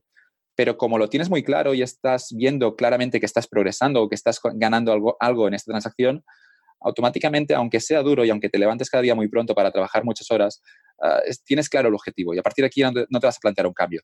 Pero cuando ves que tú no tienes progresión y que ves que lo que estás haciendo cada día, además de que no te gusta, tampoco te lleva a ningún sitio claro, es cuando hay que buscar el cambio. Y aquí sí que ya es una cuestión del ego. Cambiarnos da miedo, cambiarnos eh, es reconocer que, hemos, que hemos, nos hemos equivocado, es reconocer ante nuestros amigos que nos han echado el trabajo quizá, que esto no siempre es fácil, no vamos a disimularlo, vamos a decir, bueno, no sé, he buscado un, he buscar un cambio, vamos a intentar esconderlo, ¿no? Ah, el ego, el ego es, es jodido porque en principio nuestros amigos esperan que nuestras vidas sean perfectas igual que las suyas y yo tengo un amigo coreano que pude cenar con él hace unos dos meses, que vino a visitarme en Barcelona, y le pregunté, ¿a tú te gusta tu trabajo? Y desde su mentalidad en Corea me dijo, no, no, no me gusta mi trabajo, pero pagan bien. Esta fue su respuesta. Yo me quedé un poco, vale, este tío me acaba de decir que no le gusta su trabajo. Yo en mi cultura nunca hubiera dicho esto de esta manera hubiera dicho, bueno, el trabajo está bien, pero bueno, estoy buscando un cambio. Él me dijo, no, no, no me gusta mi trabajo, pero me va a llevar a un sitio mejor y creo que voy a conseguirlo a través de este trabajo. El tío lo tenía clarísimo, era como un robot, era una máquina que tenía claro que ese trabajo ahora no era perfecto, pero que después le llevaría a un sitio mejor. Bien, para él le funcionaba, para otra persona quizá no, para otra persona hay que evaluarlo todo, exactamente qué es lo que quieres en la vida, si quieres dinero, si quieres tiempo para, para tu familia, si quieres tiempo para tus amigos, si quieres viajar por el mundo. Eh, yo creo que, que depende también de las culturas, ¿no? Pero que es una cuestión de, luchar contra el ego, porque nos hemos construido una historia de éxito delante del espejo, de que todo va bien y que todo es perfecto, pero todos somos vulnerables, todos tenemos nuestras contradicciones, todos tenemos nuestros problemas y que al final es una cuestión de abandonar, de no tener miedo a dejar un trabajo por muy bien que paguen, pero es que realmente es complejo, ¿eh? no es una prisión, no, no, no, hay ninguna, no hay nada que te impida dejar algunos trabajos, bueno, y tú lo sabrás mejor que nadie, Ángel, pero a veces se, generan esas dinámicas que también empiezas a ganar mucho, muy, dinero, también la presión familiar, la presión incluso de los amigos, que es como, ¿por qué vas a empezar este proyecto loco? Tú, yo creo que es el, el, ejemplo perfecto, ¿no? Y obviamente tú puedes tener un escenario en el que no estás en una prisión, en el que puedes dejar el trabajo mañana, nadie te obliga a trabajar, pero no sabes muy bien por qué, sigues trabajando y por inercia no te puede, quizá no te das cuenta ya llevas 20 años trabajando en algo que no te gusta. Aquí sí que yo creo que somos responsables de nuestra felicidad, tendríamos que uh, intentar ser honestos y en el momento en el que las sensaciones no son buenas quizá un día, pero si se repite durante a lo largo del tiempo y no son buenas durante uno, dos meses seguidos, normalmente es la señal que hay que cambiar y no tener miedo a, a, a dar este cambio porque en los cambios vamos a poder encontrar otras cosas y de nuevo, no, no puedes planear mucho qué es lo que te va a gustar y qué es lo que no, pero que sí puedes controlar la sí que puedes controlar la decisión de que cuando no estás cómodo en un sitio, buscar otra cosa. Aquí sí que puedes controlarlo 100%. Y yo creo que a veces eh, no, no, no, no dejamos algo por, por miedo al que dirán y por miedo a, romper la historia de éxito que yo me había construido sobre, sobre mi ego. Yo un poco las dos situaciones que, que he visto más a menudo son, por un lado, la gente que no tiene paciencia, es decir, que llega eh, al trabajo y a los tres días dice, mira, esto no, no, me gusta, no estoy contento, no sé qué, y es como, vale, dale un poco de tiempo que acabas de llegar, es que todavía no sabes ni hacer el trabajo, no conoces a los compañeros, no sé, no, no tienes información como para evaluarlo eh, de manera real, realista o, a lo mejor tus expectativas son irrealistas que piensas que todos los días todas las ocho horas que estés en la oficina te tiene que apasionar lo que haces y habrá cosas que te gusten más, cosas que te gusten menos, eh, porque esto pasa en todo, ¿no? Esto es un lado. Y por otro lado están lo que comentabas antes un poco de la, de la jaula dorada, ¿no? Que se llama de eso, estás ahí en un trabajo que no te gusta, pero te pagan bien, no sé qué. Y en ese sentido yo he visto que, que la situación más peligrosa es eh, cuando estás en un punto en el que estás jodido, pero no estás demasiado jodido, ¿no? Como claro. que, que, tienes ahí el fuego que te está quemando, pero tampoco te está quemando tanto como para levantarte y salir corriendo. Entonces, como que lo aguantas, lo aguantas, y van pasando los años, van pasando los años, como que cada vez has invertido más, cada vez te cuesta salir más por motivos sociales, por, por, la, por una serie de motivos, y, y al final pues te, te, quedas ahí a pesar de tu ser, ser infeliz. Son un poco como las, los dos extremos que yo he visto más, más en, la, en la gente. Genial, pues te quiero preguntar ya por el último punto de, del tema carrera profesional, que lo hemos comentado en varias preguntas, pero creo que no lo hemos tratado en profundidad, y es el, el dinero, el, el, salario. Y quería preguntarte qué papel consideras tú que juega el dinero a la hora de crear una carrera profesional.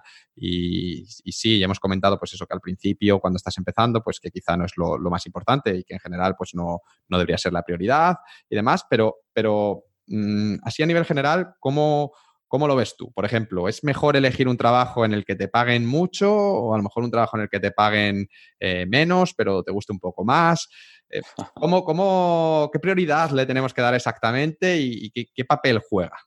Yo sigo pensando lo que he dicho antes, al principio de una carrera el dinero no debería ser prioritario si, y, esto obviamente conlleva una serie de problemas, pero la prioridad siempre es crecer, la prioridad es ponerte en entornos en los que puedas desarrollarte y el dinero va a llegar. El dinero si estás haciendo algo que tiene sentido y algo que el, mercado demanda, uh, vas a terminar uh, siendo bueno y al final el dinero va a terminar viniendo.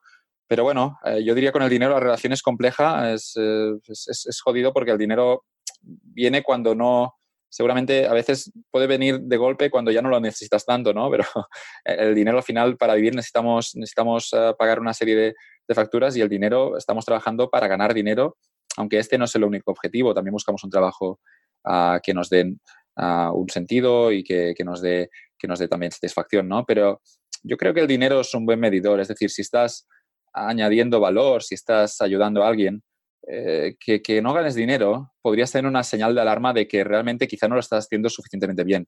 Preferimos pensar a veces que es, no, no, es que no, el, el, todavía, no, todavía no, no, gano dinero, pero porque este producto necesita un mejor marketing. A veces la señal de que, no, que no, algo no genere dinero es que realmente esto no es necesario, ¿no? Así que ante cualquier proyecto empresarial o cualquier proyecto de carrera que alguien decida empezar, yo diría que no sea una obsesión ganar el dinero al principio, pero en el medio plazo hay que, yo creo que tener algunos objetivos a nivel monetarios porque el hecho de ganar dinero significará que lo estás haciendo bien, es una señal. Estás, estás, realmente has conseguido el objetivo que estabas buscando. Y obviamente no se puede ignorar, ¿no? La vida, no vamos a ser tampoco ilusos aquí, la vida con dinero es más fácil, el dinero compra tranquilidad, el, el dinero compra seguridad, el dinero compra sobre todo libertad, el dinero te permite decir que no, te permite controlar tu vida y un escenario en el que tengas tampoco seas exageradamente millonario, pero en el que tengas dinero, eh, puedes aumentar muchísimo tu calidad de vida, ¿no? Así que mi objetivo, obviamente, es, el objetivo de todo el mundo, yo creo que debería ser ganar más dinero, pero también controlando la ambición. Hay un momento en el que tampoco necesitas comprarte un yate, seguramente, pero ganar más dinero siempre para mejorar en calidad de vida, pero también para confirmar que tu trabajo está ayudando a la gente. Sí, es que, estás dispuesto a pagar, cuál va a ser el coste para ti de, ganar más dinero. Habrá veces que te compense y habrá veces que no te, compense. Eso también lo tienes que, tener en cuenta. Coste de oportunidad en economistas. Si quieres ganar, si quieres la promoción, significará que podrás ver a tu hijo quizá 10 horas menos a la semana. Pensar si realmente quieres ganar 2.000 euros más al mes y dejar de ver a tu hijo en los años, sobre todo cuando es más pequeñito, 10 horas a la semana. E, es calcularlo todo y no hay una decisión clara, para todo el mundo será distinta, ¿no? Pero el costo oportunidad, intentar siempre tenerlo encima de la mesa, porque a veces decidimos por inercia, me toca una promoción y por tanto voy a cogerla, pero planteate, ¿realmente necesitas esta promoción? Seguramente decir que no una promoción es raro, ¿no? Porque te están ofreciendo subir, pero siempre plantearte exactamente cuál es el coste de oportunidad en todas las decisiones de carrera que, te, que se te plantean. Sí, justo este, este fin de semana hablaba con, una amiga que tenía un muy buen trabajo en, Madrid y que, lo había dejado hace un par de años para poder trabajar en remoto y, mudarse a su ciudad porque tampoco le gustaba mucho vivir en, una gran, gran capital. Y decía que a ella le, había merecido la pena, decía que no tenía ninguna intención de, volver donde estaba antes, que no lo, no lo cambiaría porque él, sí, a lo mejor cobro tres veces menos, pero, pero bueno, esto me pero gano otras cosas, ¿no? Gano en libertad, en dedicar tiempo a mis hobbies, en estar más tranquilo, en trabajar en un proyecto en el que, en el que creo, como que hay distintas variables que hay que tener en cuenta eh, más allá del dinero. El dinero es una de ellas, que es importante, eso nadie lo niega, pero, pero es solo una variable y no necesariamente la, la principal, sobre todo a partir de un cierto punto de ingresos, que es donde tiene menos importancia, ¿no?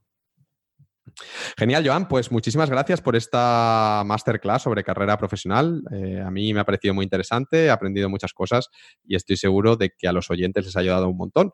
Eh, imagino que este es el tipo de, material que tratas en, Cardinal, en tu curso de carrera profesional. Obviamente, pues mejor organizado, con sus slides, en mucha más profundidad, porque aquí al final simplemente hemos estado charlando. Así que aprovecho para recordar a todos los que nos están escuchando, a todos los oyentes, que eh, estáis a punto de empezar la tercera edición del curso, que lanzaréis en julio de 2019 y que quien esté interesado en saber más, pues que entre en viviralmáximo.net barra cardinal y ahí encontrará toda la información y además eh, podrá suscribirse a una lista de correo, puede dejar el email para eh, los días previos al lanzamiento vais a mandar unos emails pues con información sobre carrera profesional, pues temas similares a los que hemos estado tratando y que pienso que, bueno, que puede ser muy interesante recibirlos.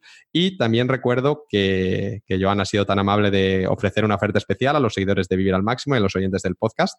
Así que si decides apuntarte a Cardinal después de, ver el curso, después de recibir estos emails, pues te convence, ves que es lo que, lo que quieres, pues que puedes utilizar el cupón Vivir al Máximo y ese cupón te dará un descuento de 100 euros sobre el precio final. Y Joan, eh, te voy a liberar ya después de esta, de esta maratón, pero tres preguntas rápidas eh, antes de terminar. La primera es sobre libros. Eh, hemos mencionado ya algunos, algunos libros recomendados que han salido en la conversación, pero de todos los libros que has leído tú a lo largo de tu vida, ¿cuáles han sido los tres que tú dirías que todo el mundo debería leer sí o sí. Y pueden ser de economía, de carrera profesional, de ficción, de lo que sea, ¿no? Pero libros que tú dijeses, yo qué sé, si, si fuese el ministro de Educación y como que obligase a todos los españoles a leerse estos tres libros, ¿cuáles, cuáles serían? Ah, bueno, obligar a, todos los españoles lo veo más, peligroso, pero empezaría con un libro de Taleb ah, que se llama Antifrágil. Y Antifrágil es un libro sobre cómo estructurar también una carrera en un mundo que no podemos entender y, y mucha, gran parte de la filosofía de Cardinal ah, en parte viene obviamente de, estas ideas de, del final de, no tener un escenario en el que tengas que planear demasiado, sino que simplemente tengas un perfil que en la incertidumbre esté cómodo. Si tuviera que recomendar dos libros más, eh, seguramente ya mencionado durante la charla, el del Carnegie, yo creo que es un libro, diría, obligatorio, es de sentido común, pero son las cosas que ah, creo que, que, que, que, todos podemos hacer un poco mejor para, para, para, ganar, ya no para ganar contactos, que este obviamente es la consecuencia, pero simplemente para, para ser mejores ciudadanos y para, y para generar relaciones más, más honestas y más profundas. Y si, me, si tengo que decir un tercer libro, ah, no sé si iría por una novela, ¿no? Al final uh, había esa idea interesante en carrera que mm, es está bien leer novelas porque te permiten ponerte en la piel de otras personas sin tener que vivirlo. Es decir, estamos hablando de situaciones, de decisiones complejas que a veces se pueden tomar solo una vez en la vida, algo como si tengo que casarme o si tengo que tener hijos o no. Y el hecho de leer una novela cuando está muy, muy bien contado la verdad es que puedes terminar viviendo exactamente esta experiencia sin tener que tomar tú esa decisión, ¿no? Pues había esta idea de que a la hora de diseñar una carrera, cuando tienes 18 años y tienes enfrente uh, un escenario en el que no lo puedes testear todo, porque hay algunas decisiones que obviamente se toman o no se toman, uh, no, puedes, no puedes testear lo de tener hijos, ¿no? Puedes mirar un poco de qué va, pero una vez has decidido tener hijos, te tienes que comprometer al 100% después. Así que eh, leer novelas, alguien decía, no sé dónde salía la idea, pero no es mía, que, podía ayudarte a tomar estas decisiones trascendentales a lo largo de una vida. Y si vamos con novelas, ah, la verdad es que hay muchos libros que me gustaría recomendar, pero, pero no sé si ir con, uh, bueno, con Albert Camus, quizá El extranjero, que es una novela muy, muy cortita, pero donde hay, hay un tipo que empieza la novela que, que tiene que ir al funeral de su madre y empiezan a pasar cosas. Y, y realmente me encantó cómo, cómo pensaba este filósofo francés Ah, y cómo, cómo, veía el mundo desde un punto de vista un poco, un poco es un poco deprimente, pero a la vez uh, puede, puede ser, los existencialistas ya sabes cómo son, uh, terminas un poco, no deprimido, pero como, como que quizá nada tiene sentido, pero a la vez había algunas, algunos puntos de la novela que realmente eran muy bonitos y yo creo que pueden ayudar a tomar mejores decisiones.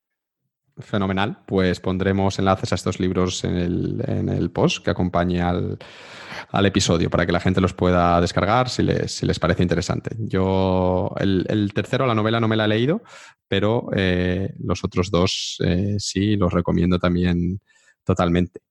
Tiene dos eh, novelas, si vas con Albert Camus, tiene es la famosa es El extranjero, es muy cortita, son yo creo que 80 páginas, y después tiene una muy famosa que a mí me encantó, disfruté mucho, que es La peste la peste es una novela también de, hay una, una plaga de, peste en una ciudad del norte de África y cuenta las vidas de los protagonistas, pero yo lo viví en esas, leyendo estas novelas, terminas metiéndote en el, en el, en el papel de los, de los protagonistas y terminas viviendo lo que ellos viven. Y, ya que estamos recomendando novelas, que me apetece recomendar otra, otra que un clásico que es La Conjura de los Necios, que está escrita por un tipo eh, que es su única novela que escribió. Eh, de hecho, el, pobre hombre murió sin saber que su novela había sido un éxito, pero una vez ya está, bueno, su madre intentó publicarla después de, que muriese y una vez eh, la publicaron terminó siendo un éxito instantáneo. Es una, una novela, es, es, una historia divertidísima que transcurre en Nueva Orleans con un personaje realmente rocambolesco que se llama Ignatius, Ignatius y se llama La conjura de los necios. Yo quizás una novela para, para terminas leyendo, eh, terminas, te, te, ríes a carcajadas, es, es, acojonante esa novela. Sí, sí, esta sí, esta sí me la he leído, es muy, muy divertida, también la recomiendo. Genial, Joan. Eh, hemos hablado de tu pasado, hemos hablado de tu presente, pero no nos has contado nada de, tu futuro, más allá del lanzamiento este de, de Cardinal. ¿Qué planes tienes para los próximos meses? ¿Te vas a ir de vacaciones a algún sitio? ¿Tienes pensado lanzar algún proyecto nuevo aparte de Cardinal o hacer algún gran cambio en, tu vida? Aunque imagino que para eso estarás esperando a, enero. Sí. ¿Vas a dar algún curso nuevo en la universidad? Cuéntanos. Ah, la verdad es que preparando el lanzamiento de Cardinal, preparando unas vacaciones quizá en Rusia, ah, unas tres semanitas en Rusia, a ver si, si puedo, si puedo escaparme y preparando ya en septiembre los mismos proyectos que tengo ahora encima de la mesa. Así que sin grandes cambios, pero intentando hacerlo todo un poco mejor. Seguro que en enero ocurre algo y... Y en enero el cambio radical de nuevo. los, turrones, no sé qué llevan. y bueno, ya para finalizar, ¿hay algún consejo, recomendación o mensaje final que te gustaría compartir con todos los oyentes? Que sí, al final es ese equilibrio entre persistir, que decíamos antes, y abandonar pero sobre todo el error suele venir a veces porque no abandonamos suficiente, ¿no? Así que sobre todo al principio de una carrera, no tener miedo a cambiar, no tener miedo a probar distintas cosas. Eh, todo se termina conectando, pero no se terminará conectando si no has sido suficientemente valiente y para, para, para probar distintas cosas, ¿no? Y yo creo que a veces nos ponemos demasiada presión, queremos construir como la vida perfecta. Lo veo mis estudiantes de la Pompeu Fabra, tienen como los cuatro años perfectos, están construyendo una vida en la que nunca se ha perdido tiempo, en la que después de la carrera empezarán a trabajar aquí, después de trabajar aquí harán un MBA y en el que no hay demasiado rol para, para, cosas inesperadas, ¿no? Yo creo que es importante darnos este perfil, este perfil en el que no planees tanto, en el que no tengas quizá un perfil perfecto, pero tengas un perfil diferente, ¿no? Y, y no obsesionarte si un año quizás has perdido medio año haciendo algo, siempre que haciendo esto hayas mejorado, hayas sido hayas aprendido algunas cosas, seas hoy una mejor persona, hay esta obsesión, ¿no? En no perder un solo minuto en la productividad por la productividad y yo creo que es importante darnos tiempo para encontrarnos, para pensar qué queremos y a partir de aquí diseñarte un escenario uh, con el que puedas probar muchas cosas y puedas al final encontrar qué es lo que realmente quieres. Pues bueno, Joan, yo creo que este es un buen punto para terminar esta conversación. Eh, ¿Dónde pueden encontrarte las personas que nos hayan escuchado y que quieran saber más sobre ti? Pueden encontrar información uh, si googlean mi nombre, me encontrarán en Twitter, estoy activo casi cada día, Joan Tubao todo junto. Uh, mantengo abierta la web de Gats and Glory, que es uh, joan.bau en el dominio de Tumblr. Uh, pueden encontrarlo también en Google. Si googlean mi nombre saldrá Twitter y, el Tumblr, el Gats and Glory, en las primeras opciones. Y de momento son, estos son los canales que, que tengo abiertos. Uh, prefiero mantener mi, comunica comunicación. Estoy siempre abierto. Cualquier persona que quiera mandarme un mail uh, puede hacerlo a la dirección de la universidad, que es joan.tubao.upf.edu. Siempre me gusta recibir, bueno, siempre contestaré cualquier mail de... Y también tengo los, los, los direct message abiertos en Twitter, así que encantado de, contactar con cualquier persona que, a la que considere que, que puedo aportar algo. Y nada, simplemente también la web de Cardinal, donde se cuenta el proyecto a nivel de diseño de carrera. Genial, pues en el post que acompañará el episodio pondremos todos los enlaces que has comentado al Twitter, a tu blog, eh, también a Cardinal, pues para quien, quien haya escuchado esta entrevista y quiera seguirte o leer más sobre tu trabajo pueda hacerlo. Y Joan, de verdad, muchísimas gracias por este rato juntos. Eh, lo he disfrutado mucho, como siempre es muy interesante hablar contigo y un, y un súper placer. Un placer, Ángel, como siempre. Un poco cansado, pero, pero ha sido intenso y realmente muy gratificante, muy divertido. Eh, espero que nos veamos muy pronto. ¿Cuál va a ser el próximo restaurante al que vamos a ir? Ah, tenemos una lista pendiente. Vamos a, vamos a intentar hacer uno nuevo o alguno que, que, nos haya gustado. Vamos a repetir. Tenemos que volver a Loja Santa ahora que como lo, lo cambiaron, que seguro que, que, se nos gustó mucho. El cochinillo aquel, uf, yo todavía lo recuerdo. ¿eh? Hoja Santa suena bien para mí. Genial, pues nada, eh, a ver si cuando en julio vuelva de la República Checa hablamos y buscamos una fecha para que nos venga bien a los dos para para darnos ese homenaje. Que lo dicho, que muchísimas gracias por concederme esta entrevista. Un abrazo muy, muy grande y que disfrutes mucho del verano. Estamos en contacto. Gracias a ti.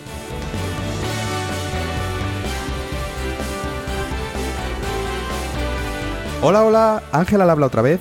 Muchísimas gracias por escuchar este episodio número 21 de Una vida a tu medida. Como siempre, en unavidatumedida.com barra 21 vas a encontrar una lista con todos los enlaces a los recursos, a las webs y a los libros que hemos mencionado Joan y yo durante nuestra conversación.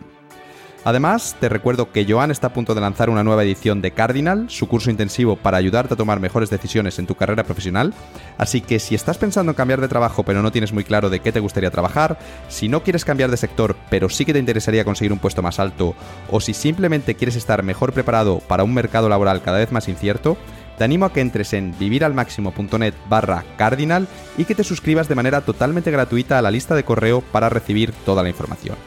Y si finalmente decides apuntarte al curso, que por supuesto no es obligatorio, no te olvides de usar el cupón Vivir al Máximo, escrito todo junto, ya que usándolo conseguirás un descuento importante sobre el precio final. Eso es todo por mi parte, un abrazo muy grande, recuerda siempre que la vida es una gran aventura llena de posibilidades y nos vemos en el próximo episodio.